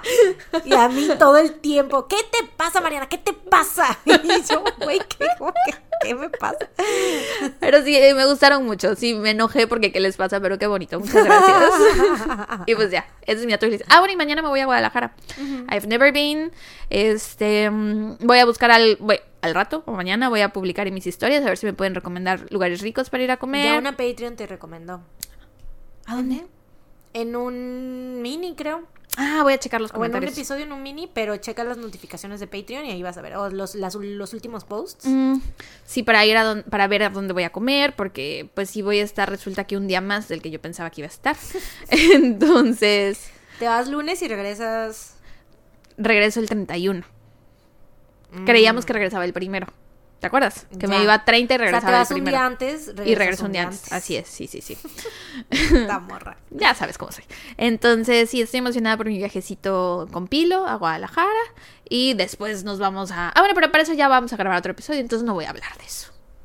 Ah, sí, el Nos- jueves. va- grabamos un episodio antes de irnos, entonces eso se queda para el siguiente episodio. True, true, true. ¿Y tú? Yo tengo Reco feliz. Tu dato feliz no es que cumplí 31 Ah, años. sí, claro, sí, sí, sí, un año más, acompañando a las Alicia en su cumpleaños. Este, Reco feliz, Poor ¿Cuál? Things. Poor Ah, Things, claro. Pobres criaturas con Emma Stone, la nueva película de Yorgos Lantimos. Sale Emma Stone, sale Mark Ruffalo, sale William Dafoe y es un peliculón. Tienen que ir a verlo y tienen Una que ir a verlo joya. en el cine. Yo ya le dije a la Sarisa, la quiero ver otra vez. Vamos y- a ir cuando regresemos de lo de Last. Twice. Sí, entonces, y siento que te va a gustar mucho, vas a ver. Entonces, sí, está muy buena. Vayan a verla al cine porque vale mucho, mucho la pena. O sea, visualmente es preciosa, es perfecta, de verdad. Y pues sí, nada, me gustó mucho. Ya, esa es Ah, mi recomendación feliz. Qué padre. padre. Pues bueno, hemos llegado al final de este episodio. Sí, ya nos vamos porque estamos atrasadas, ya vi. Se nos hizo muy tarde ya. Sí, para la videollamada. Entonces, pues ya nos tenemos que ir con nuestros amixes personales. A celebrar mi cumpleaños. Cita, así es. Entonces, pues ya nos vamos. Esperamos que les haya gustado este episodio. Sí. Muchas gracias por acompañarnos, por apoyarnos. eh, y ahí está el Patreon y el Coffee. Así es, ya les dijimos, vayan, corran, apóyennos. Si no, también ya saben que nos pueden ver por YouTube. Otra vez se nos olvidó mencionar al principio del episodio. Por más que mencionamos que los episodios extras ya están ahí, güey. Hay que anotarlo, hay que anotarlo Sí. para el siguiente episodio. Hay que Y es que sabes que yo anoto nada más YouTube, pero no anoto qué. que de YouTube, sí. Entonces, pues sí. Ya saben que los episodios ahora están disponibles los miércoles en YouTube y los jueves en las demás plataformas. Entonces, pues sí. Nos escuchan la próxima semana con un episodio más de su podcast favorito. Mientras tanto, cuídense. Y recuerden, no salgan de casa. Tun, tun, tun. Bye. Bye.